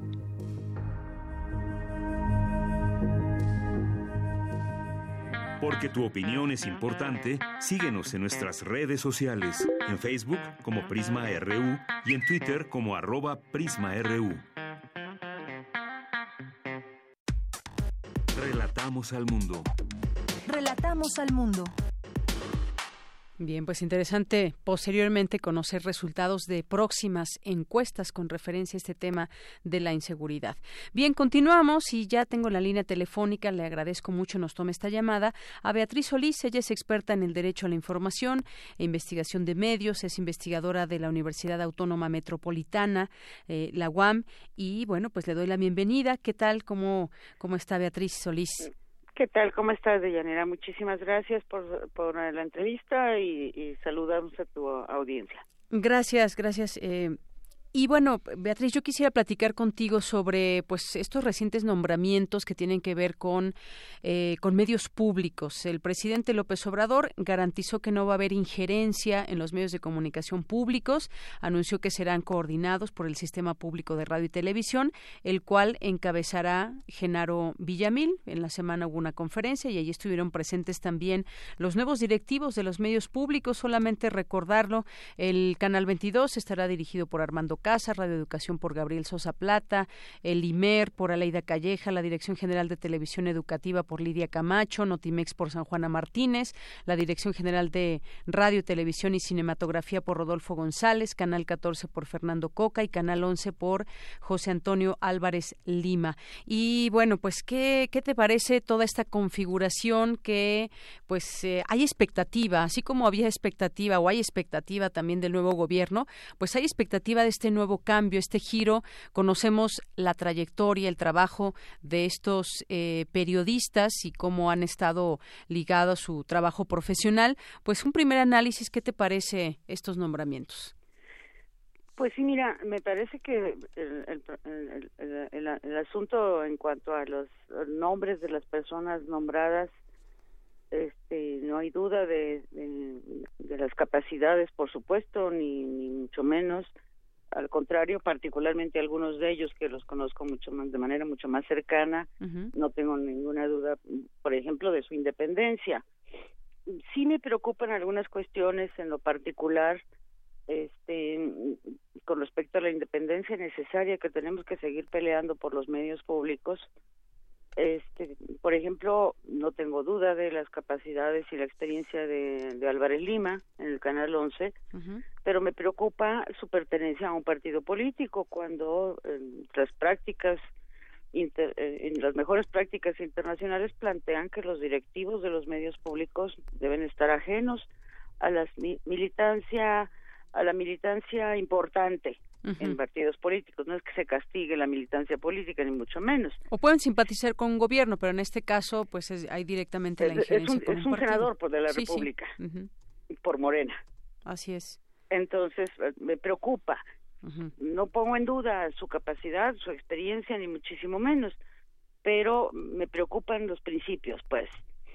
Yo espero estar equivocada y solamente ser suspicaz este, en ese caso este me preocupa por ejemplo esto que tú planteas coordinados por el SPR los medios públicos cuando la ley del SPR que es por cierto el único medio público que tiene ley y que lo crea la Constitución en el 2013 este se plantea la necesidad de que se coordine con no que no que coordine a se coordine con los otros medios públicos, que es lo que ha venido haciendo, pues. Eh, realmente el espíritu originario de la reforma en, en, cuanto al SPR es contar con, con una, dos cadenas nacionales, una de radio y una de televisión, públicas, como en, los, en muchos países, particularmente países europeos, que tienen gran tradición en medios públicos. Y bueno, lo empezaba a lograr. Este, habría que hacer una serie de reformas. O sea, la preocupación que yo quiero compartirte es básicamente las formas. Sí. Las formas y los tiempos que de pronto parecen como, como a destiempo en, en estos nombramientos, sin poner en duda, y que eso quede claro, la capacidad y el reconocimiento a los nombrados. Claro, es decir, o sea, capacidad hay, quizás un poco el temor que nos dices tú puedas tener es que realmente lleven a cabo un trabajo, pues enfocándose, digamos, a tener una eh, correcta, no sé si sea la palabra, eh, una orientación editorial idónea que tenga el propósito de informar con cierta objetividad. Y digo cierta porque... Pues, exacto, sí, sí, sí. Las mejores prácticas que además están como muy, muy, muy claramente planteadas por los organismos internacionales. Este y es a lo que nosotros aspiramos permanentemente. Los medios públicos no son medios gubernamentales ni deben serlo. Si quieren tener credibilidad con la audiencia, por supuesto. Claro. Claro, y este además cierta independencia también yo diría, maestra. Pero no cierta. tienen que tener independencia, y tienen que tener recursos para desarrollar verdaderamente su tarea, ¿no? Sí, sí, por supuesto. Entonces, en el caso del SPR, pues se crea por la Constitución, tiene una ley. En la ley se establece que quien nombra al director del SPR es el Senado. Este, y es un nombramiento transeccional. El actual, bueno, el anterior director del SPR, que, que, que era Armando Carrillo, terminaba en octubre de acuerdo a lo que estaba establecido jurídicamente, legalmente. El nombramiento que le dio el Senado fue octubre. Renuncia, bueno, renuncia en la tarde anterior al nombramiento, de nuevo. Sí. Y no quiero ser suspicaz, simplemente doy datos. Claro. Este, sin esperar a que termine su mandato. Entonces, ¿para qué hacemos normas que garanticen la independencia y la no discrecionalidad, la no unilateralidad en los nombramientos, sí vamos a estar presenciando acciones como esta, ¿no? Sí. Maestra, y yo le preguntaría, ¿Cómo ha sido antes? ¿Cómo ha, sucedido así antes esa independencia o si se vio trastocada? Bueno, yo creo que también muchos podríamos tener una opinión sobre estos medios de comunicación, ya sea estaciones de radio, canales de televisión, eh, donde hubo quizás cierta injerencia y uno se pregunta, a ver, ¿las cosas van a seguir igual o realmente van a cambiar? Mira, yo quisiera pensar que, que tienen que cambiar porque además el debate eh, este, y lo que mm, se ha ido avanzando con la pelea de muchos eh, directivos de los medios públicos que han puesto todo su esfuerzo y toda su capacidad de inteligencia en ello, este, y de organizaciones alrededor que hemos estado muy atentas a ese quehacer en la búsqueda precisamente de un verdadero sistema de medios públicos que no sea gubernamental. Tendremos que seguir estando vigilantes yo no puedo anticiparlo, pero sí tenemos que estar vigilantes. Y yo estoy muy convencida de que muchos de los nombrados son son son gentes profesionales independientes con una clara capacidad y, clara idea de lo que hay que hacer en los medios públicos y en, en eso deposito mis expectativas. Y, y, que entienden eh, también eh, dentro de estos perfiles que podemos encontrar de esos nuevos nombramientos, eh, varios de ellos, el eh, entender a las audiencias, ¿no? De saber y reconocer los derechos de las audiencias. Por supuesto. Como Gabriel Sosa Plata, por ejemplo. incluso yo esperaría que ellos nos ayudaran a revertir la reforma de, del 2017 que, que dejó bastantes endebles los derechos de las audiencias. Pero bueno, este, pero que tienen muy claro y, en eso están mis expectativas. En eso están. Eh, yo ahí regreso a esta parte. ¿Cómo, cómo veías el trabajo que había se había venido realizando antes en todos estos medios públicos? Sí, mira, bueno, con respecto, por ejemplo, al tema de las de las audiencias, en nuestro país habíamos podido constatar que precisamente cuando la Constitución establece que el Estado debe garantizar los derechos de las audiencias, este, y se garantizan poniendo mecanismos para ello. Este, evidentemente gente experimentada, bueno, Gabriel ha sido defensor, Gabriel Sosa Plata ha sido defensor de varios medios de comunicación y ha demostrado una, una gran integridad y una gran capacidad para ello. Este y, y los demás lo han entendido así. Los medios públicos tienen defensores de audiencias verdaderamente importantes, inclusive antes de que la ley los obligara. Este, entonces ahí en este sentido, como audiencias, como sociedad, como ciudadanos eh, que tenemos derechos frente a los medios, tengo expectativas importantes para que se pudiera avanzar. No es lo mismo que con, el, con, los, con los medios privados que se resisten y se resistieron y lo vimos con la contrarreforma del 2017, se resisten a establecer mecanismos para que los ciudadanos sean sujetos de derechos frente a ellos. Claro. Y bueno, algunos algunos de los medios de comunicación tienen muy digamos muy bien desarrollado su forma de trabajar. Me refiero, por ejemplo, Radio Educación, que además recientemente ha tenido eh, un gran logro que es transmitir a través de la frecuencia modulada, ¿no? Una demanda muy antigua. es, es es nuestra escuela de radiodifusión pública a lo largo de la historia este yo fui defensora de audiencias de radio educación y puedo constatarlo. Hay en, todo su personal la camiseta bien puesta con lo que tiene que ser una radio pública. En ese sentido me parece que los medios públicos han ido construyendo a lo largo del tiempo con pocos recursos pero con gran convicción este mucho de este sentido. Y ahora viene un poco y me parece que es importante que, que reforcemos este la corriente de las radios universitarias. De manera que sigue que son medios públicos pero con una particularidad muy muy muy clara que, que y que han ido acompañando estos esfuerzos Así es, y además de que cada uno de estos medios de comunicación tiene sus propias lineamientos, su propia existencia, la televisión educativa, por ejemplo, también es muy clara en lo que se pretende desde esa televisora, eh, Canal 11, Canal 22, en fin, creo que cada uno tiene también sus diferencias, pero eh, es, es muy claro hacia dónde deben de ir estos medios. ¿no? Y yo pienso que tenemos que estimularlos y fortalecerlos. Y y defenderlos. Particularmente, sobre todo tomando en consideración mucho de lo que ya ampliamente ha sido establecido, debatido y, trabajado por la UNESCO, por particularmente, en términos de establecer mejores prácticas para los medios públicos y cómo es que su independencia la pueden ganar teniendo distancia entre tanto el poder económico comercial como con el poder político o, religioso. O sea, esa independencia sí puede generar credibilidad entre, los ciudadanos. Muy bien.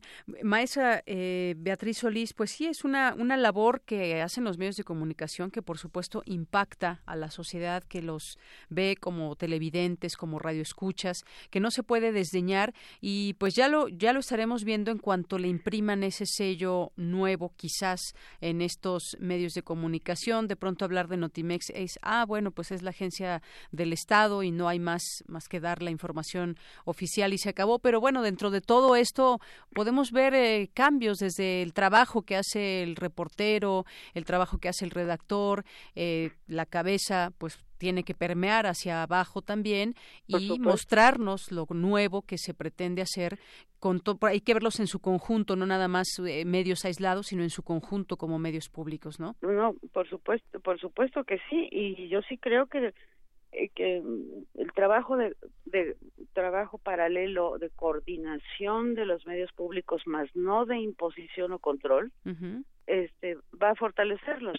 Necesitamos hacer sinergias este sí cierto porque hay pocos recursos por lo tanto la sumatoria de las sinergias y las experiencias en cada uno de ellos que ha ido trabajando este a contracorriente en muchas ocasiones pues lo tenemos que fortalecer y tenemos que estar atentos y, cuidarlos. Claro. Bueno, pues quizás podremos platicar en algunos en algunos meses más para cuando ver ya empiecen porque cuando ya empiecen exacto hasta febrero entonces este simplemente acompañar este supervisar y como ciudadanos y audiencias estar muy atentos. Claro, como audiencias también ser exigentes en el papel que nos toca. Por supuesto. Maestra Beatriz Solís, le agradezco mucho estos minutos aquí en Prisma RU de Radio UNAM. No, con muchísimo gusto y muchos saludos a, toda a todas las audiencias. Gracias, hasta luego. Hasta luego. Eh, la maestra Beatriz Solís es experta en el derecho a la información, investigación de medios e investigadora de la, de la UAM. Así que continuamos. Queremos escuchar tu voz. Nuestro teléfono en cabina es 55 36 43 39. Relatamos al mundo. Relatamos al mundo. Internacional RU. Tras autoproclamarse presidente interino de Venezuela, Juan Guaidó se presentó por primera vez en público en la Plaza Bolívar de Caracas, en donde llamó a una nueva movilización en contra del gobierno de Nicolás Maduro. Pero hay que ir más allá con el 23 de enero. En Miraflores creen que este movimiento se va a desinflar. Los que usurpan hoy los símbolos del poder creen que nos vamos a cansar que es una bulla desde la Plaza Bolívar de Chacao, con mucha fuerza, para que sepan que aquí nadie se cansa, que aquí nadie se rinde, que despertó Venezuela para más nunca dormir, sino para soñar. Por su parte, el presidente de Venezuela, Nicolás Maduro, afirmó que su país enfrenta un golpe mediático internacional, pero no cederá en la batalla. Se dijo consciente de que se trata de un momento estelar por la lucha de la soberanía e independencia o son ellos y el colonialismo de nuevo cuño en épocas imperialistas, o somos nosotros, con nuestra existencia republicana, con nuestro amor histórico, con la existencia propia de Venezuela. Hay que ver la cantidad de información que se están sacando por el mundo. Hay que ver la inmensa campaña de desinformación, de manipulación que hay. Una vez más, contra la revolución bolivariana de Venezuela. Una vez más. En tanto, el gobierno español propuso a la Unión Europea que fije un plazo temporal para que el presidente Nicolás Maduro convoque a elecciones libres, explicó el ministro español de Exteriores, José Borrell. Si se constatara que no existe la menor voluntad por parte del régimen venezolano de proceder a una convocatoria de elecciones, nos plantearíamos adopción de otras medidas, entre las que se incluye el reconocimiento eh, como presidente interino para que estas elecciones puedan ser convocadas desde la Asamblea Nacional. La directora del Fondo Monetario Internacional, Christine Lagarde, alertó hoy en el Foro Económico Mundial en Davos sobre los riesgos económicos que representa el calentamiento global y llamó a las instancias financieras y bancos centrales a tener en cuenta esta amenaza. El Parlamento de Grecia ratificó hoy el acuerdo de Prespa para cambiar el nombre de Macedonia, con lo que se pone fin a 28 años de disputa diplomática entre ambos países y abre la puerta a la ahora República de Macedonia del Norte a la Unión Europea. El ministro griego Alexis Tsipras celebró el acuerdo.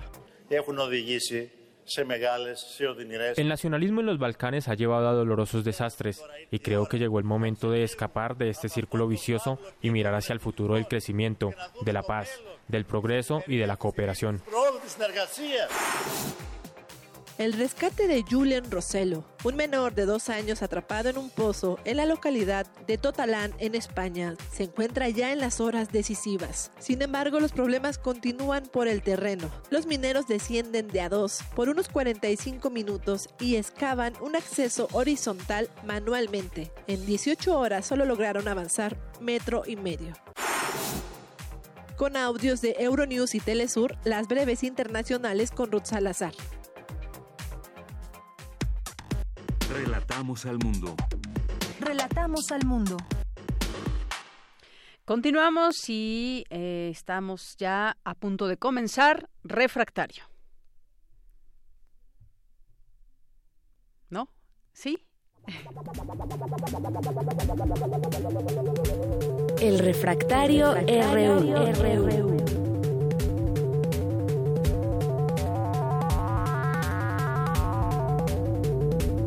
Bien, pues ya está en la línea telefónica el maestro Javier Contreras, abogado y profesor de la FESA Catlán. ¿Cómo estás, Javier? Buenas tardes. Hola, ¿qué tal? Deyanira, muy buena tarde para ti y todo el amable auditorio de Prisma RU y de Radio UNAM.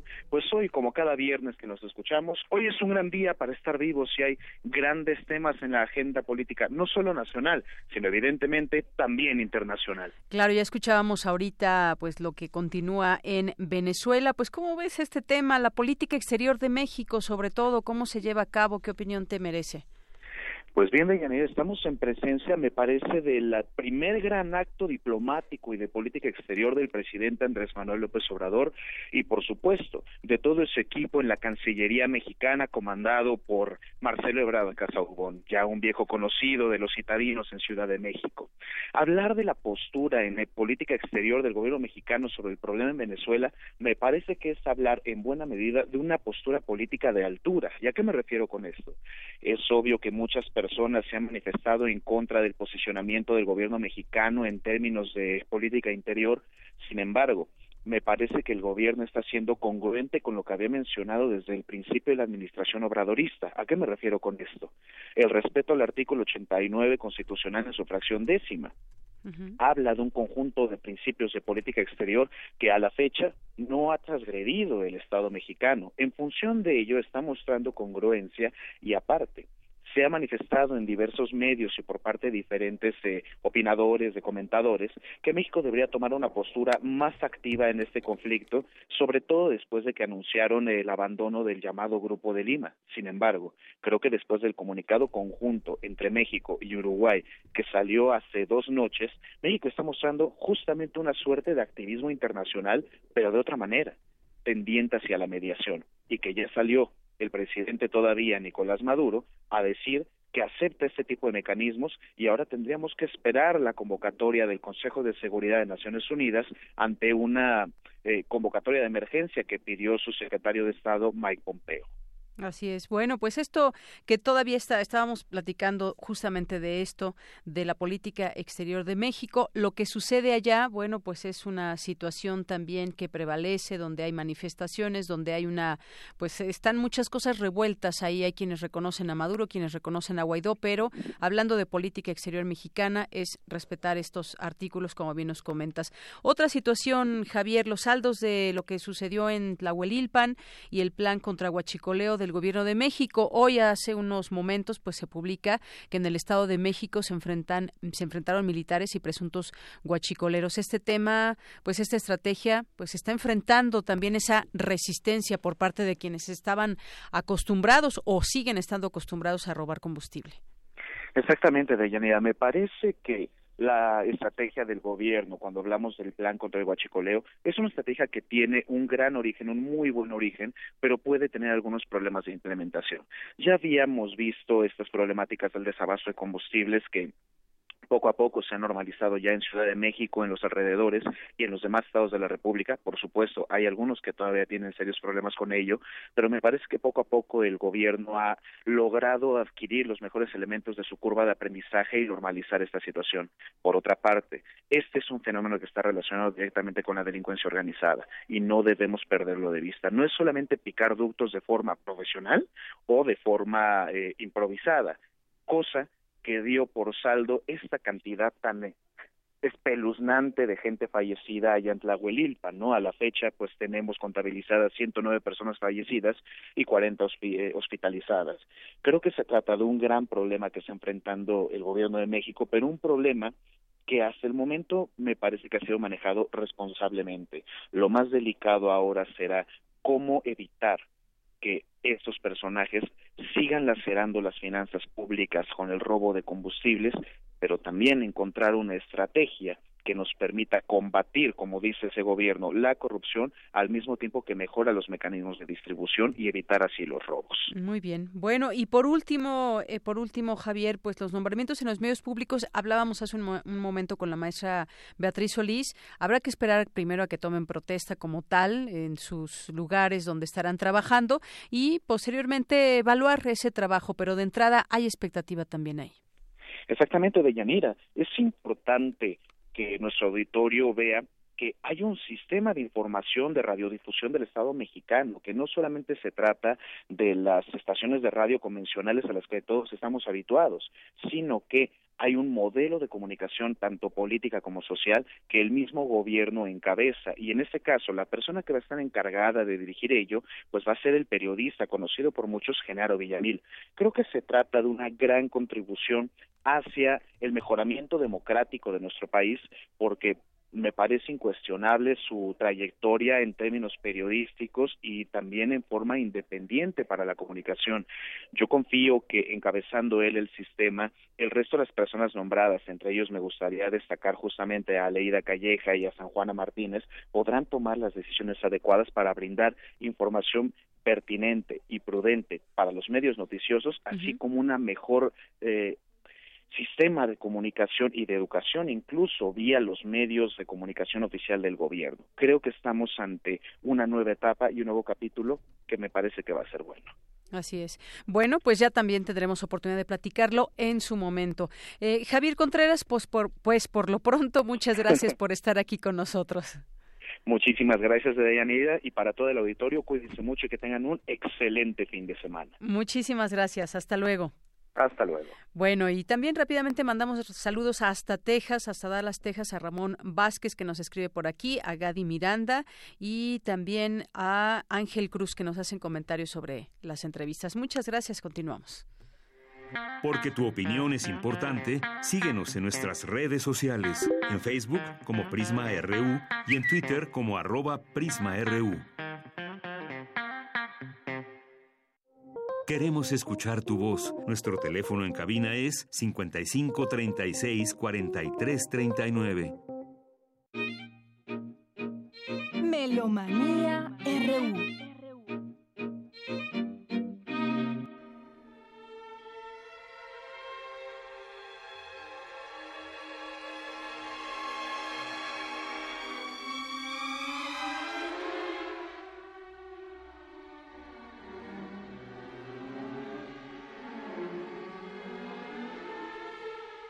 Ahí, como bien dices, eh, Dulce, para los oídos melómanos, ya inicia Melomanía RU. ¿Cómo estás? Pues contentísima. Sabes que Witold Lutosławski, un compositor polaco, nace un día como hoy, 25 de enero de 1903. Es lo que estamos oyendo, es su libro para orquesta de 1968. Es una obra poderosa, de gran expresividad, y pues en ella se contrastan muchísimo las sonoridades, este, la percusión más leve, en fin, es un trabajo muy interesante.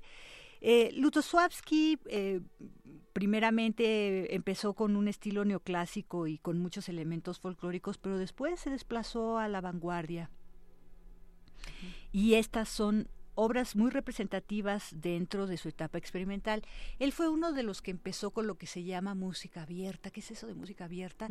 Es como eh, una música que sí, si bien está muy bien estructurada, tiene parámetros en donde los intérpretes pueden elegir este el orden de ciertas secuencias y todo. Entonces es como una combinación también entre eh, pues toda esta libertad de improvisación, podríamos decir, dirigida, y el rigor, porque fue un compositor que tuvo distintas etapas, pero que ha sido un pilar para lo que puede decirse que es la música contemporánea. De hecho, esta obra, pues en capsulitas, y en un momento dado en diciembre pudimos escucharla completa, pero en capsulitas porque todavía estamos con los 68 rostros. Estamos escuchando al director dirigir la Orquesta Sinfónica de la Radio Nacional de Polonia, Nacional de Polonia. Y ahora nos vamos con una música que seguramente les va a gustar mucho.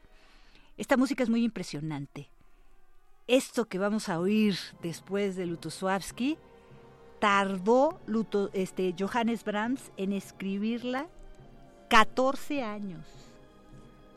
Me refiero a lo que estamos escuchando ya con Toscanini, que es la primera sinfonía número uno en do menor opus 68, escrita entre 1862 y 1976 por Johannes Brahms.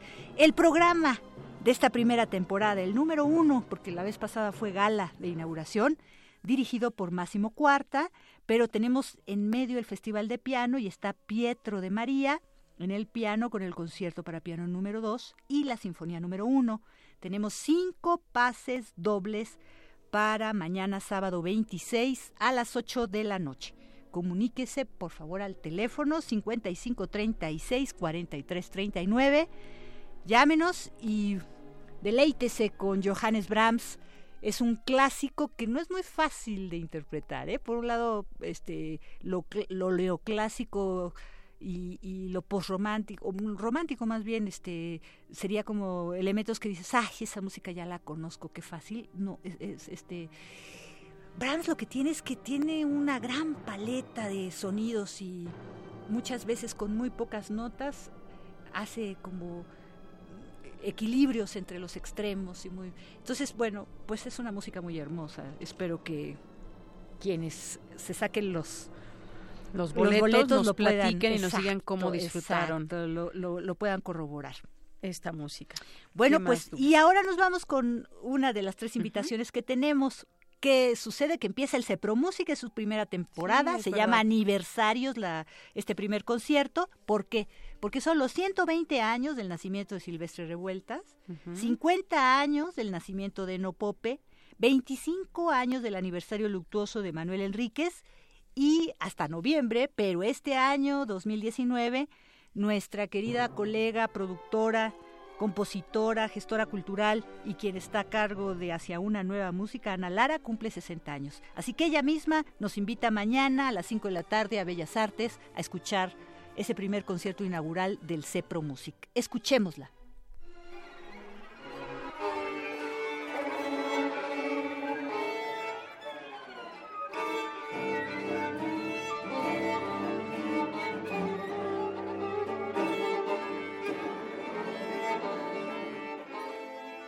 Buenas tardes, soy Ana Lara. Los invito mañana a el inicio de mi festejo de 60 años que cumplo el 30 de noviembre de este año y el primer concierto está a cargo de Cepro Music, un ensamble que yo adoro a todos los músicos y particularmente a su director José Luis Castillo cuando me dijo que quería hacer este concierto de festejo por mi larga vida, me encantó que programara una obra que se llama Au-delà du visible 2, que es una obra dedicada a mi queridísimo amigo Eugenio Toussaint.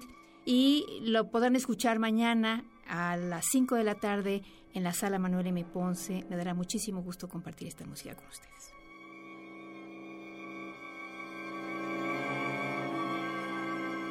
Fíjense qué interesante, dice ella, eh, del otro lado de lo visible, dos. ¿Por qué? Lo que estábamos escuchando era la, número uno. Me comentó ella cuando grabamos esta corta invitación que en ese año 2011 se le murieron sus dos grandes amigos, primero Daniel Catán, al cual le compuso el cuarteto de cuerdas que escuchamos o que estábamos escuchando un poco. Y al mismo tiempo despuesito murió Eugenio Toussaint que era también muy querido para ella.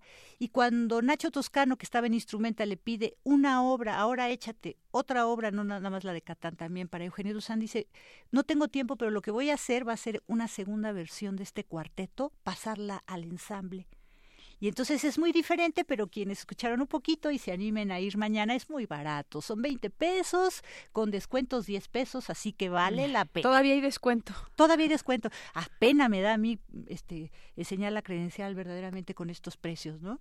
Pero este, e, el, el concierto, les aseguro, va a ser de primer nivel. Vámonos ahora con otra invitación, es muchísimo más larguita, porque se trata del Festival Divertimento. Ya son nueve emisiones que tiene este festival. Va a tener todas sus presentaciones en el Casino Español los domingos de febrero y por eso Monique Rassetti, que es la directora, pianista, maestra de la Facultad de Música, nos va a hacer la invitación.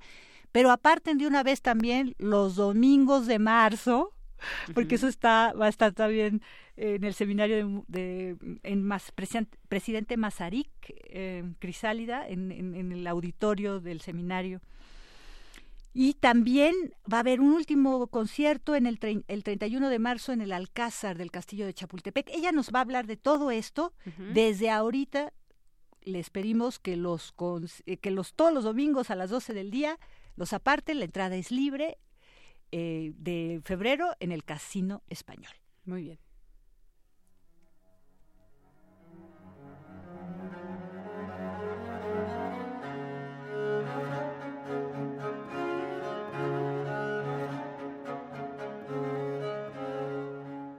Buenas tardes. Dulce, muchísimas gracias por la invitación. Gracias a Radio UNAM, a los amigos de Melomanía y Prisma RU por esta invitación también de estar compartiendo con ustedes lo que nos apasiona, en este caso, que es la música clásica. Soy Monique Rassetti. Vengo a invitarlos a todos a un festival absolutamente increíble, porque es un festival que tiene en esta ocasión nueve conciertos, nueve domingos consecutivos, todos de entrada libre y con unos músicos de excelente nivel. Entonces, bueno, pues vengo a presentarles un poco de lo que se trata. Vamos a estar todos los domingos del mes de febrero y del mes de marzo en tres sedes. La primera va a ser en el Casino Español, en el increíble Salón de los Reyes, que es un lugar, la verdad, majestuoso. el nombre lo indica, pero realmente no hay que perderse esa experiencia de, de estar en este salón, que además de ser un salón maravilloso, tiene muy buena acústica. Entonces ahí tendremos los cuatro primeros conciertos, cuatro domingos de febrero a las 12 del día. El primero va a ser de la maestra Bojena Slavinska, que es un excelente violonchelista y nos va a presentar obras de Johann Sebastian Bach para violonchelo solo. Esta es una oportunidad también de las pocas que hay de oír ese repertorio muy poco tocado, poco interpretado aquí en México. Entonces vale la pena escuchar, es un excelente intérprete.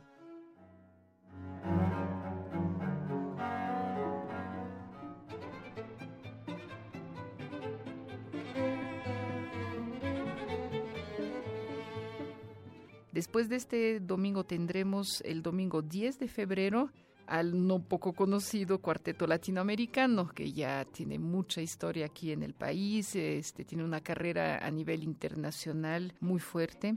Y ellos siempre tienen propuestas de programa muy interesante. En este caso nos van a traer obras de Gutiérrez Heras, de Villalobos y de Chapí. Yo creo que sobra presentar al cuarteto latinoamericano, la verdad hay que escucharlos. Es un, grupo realmente que nos, traen propuestas muy interesantes, un repertorio pues eh, diferente de lo que acostumbramos a escuchar.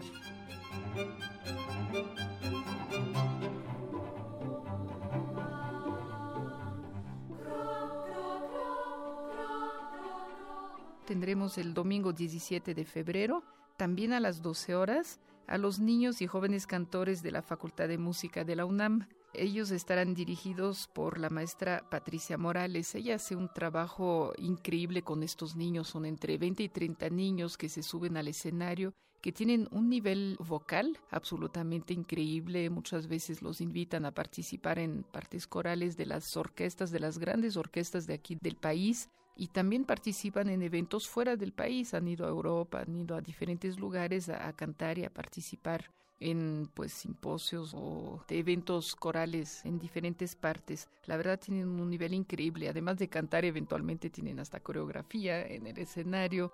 Eh, tienen propuestas excelentes, ¿no? Y un repertorio, pues eh, los autores no se conocen mucho, hay hasta música folclórica, también de Oaxaca, de Veracruz, también de otros países, de España, de Canadá, y muy interesante este repertorio, además de bien interpretado.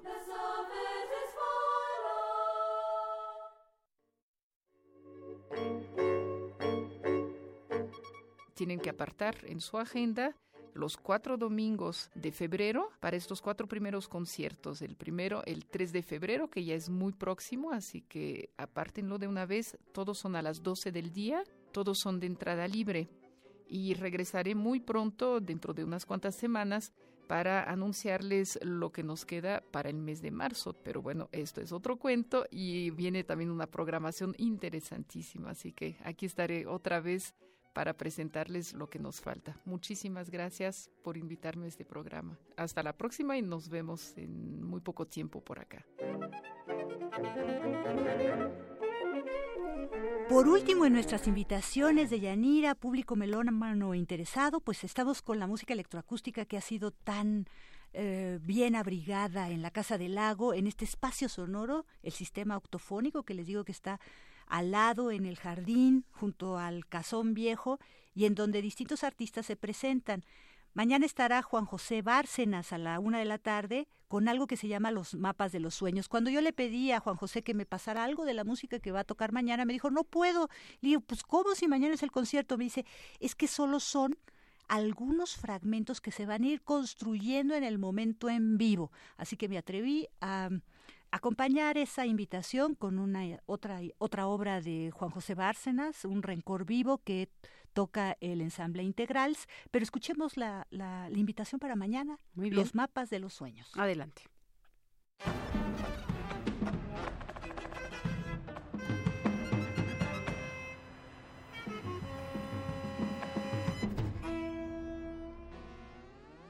Hola, ¿qué tal queridos amigos de Melomanía RU?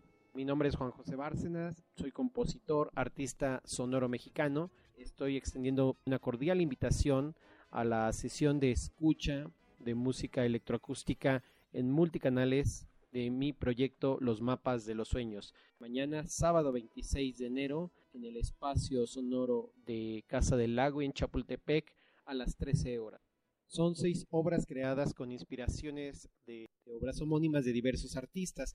La primera de ellas, La secreta dulzura del dolor, basado en un poema de Juan Gelman. El segundo de ellos, El flautista, sobre una pintura de Remedios Varo. Mujer y Toro, sobre una escultura del artista oaxaqueño Francisco Toledo. Los Detectives Perdidos, basado sobre una narrativa de Roberto Bolaño tendremos en penúltimo lugar, basado en un poema de Mario Santiago Papasquiaro, y al final sobre el pintor oaxaqueño Rufino Tamayo. Ojalá podamos contar con su presencia.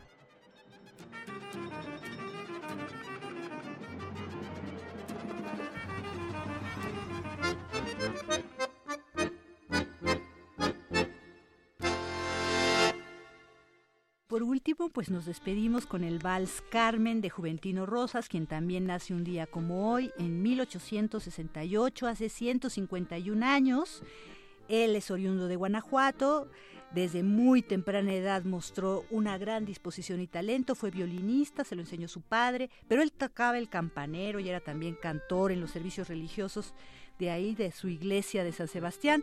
Formó parte del grupo Los Hermanos Aguirre, Los Hermanos Elvira, y él, cuando la orquesta tuvo cólera, él, él, dejó la orquesta, ahí murió Ángela Peralta con esa cólera, se metió al ejército, no pudo con esa disciplina, se salió y en una gira en Cuba, tan solo 17 días, había llegado a Batabanó para hacer una un recorrido por la isla y solo vivió 17 días y se murió a los 27 años. Pero no solo tiene el vals sobre las olas, también tiene este vals Carmen y danzas y shotis y polcas. En fin, que esa es una manera de despedirnos. Nos despedimos con Carmen. Muchísimas gracias, Dulce, y gracias a usted por su atención. Nos escuchamos el siguiente lunes. Que tenga buena tarde y buen provecho.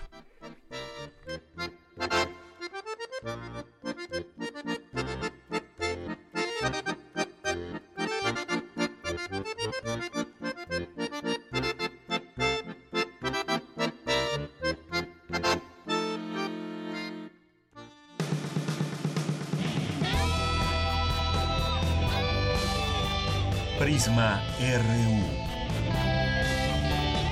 Relatamos al mundo.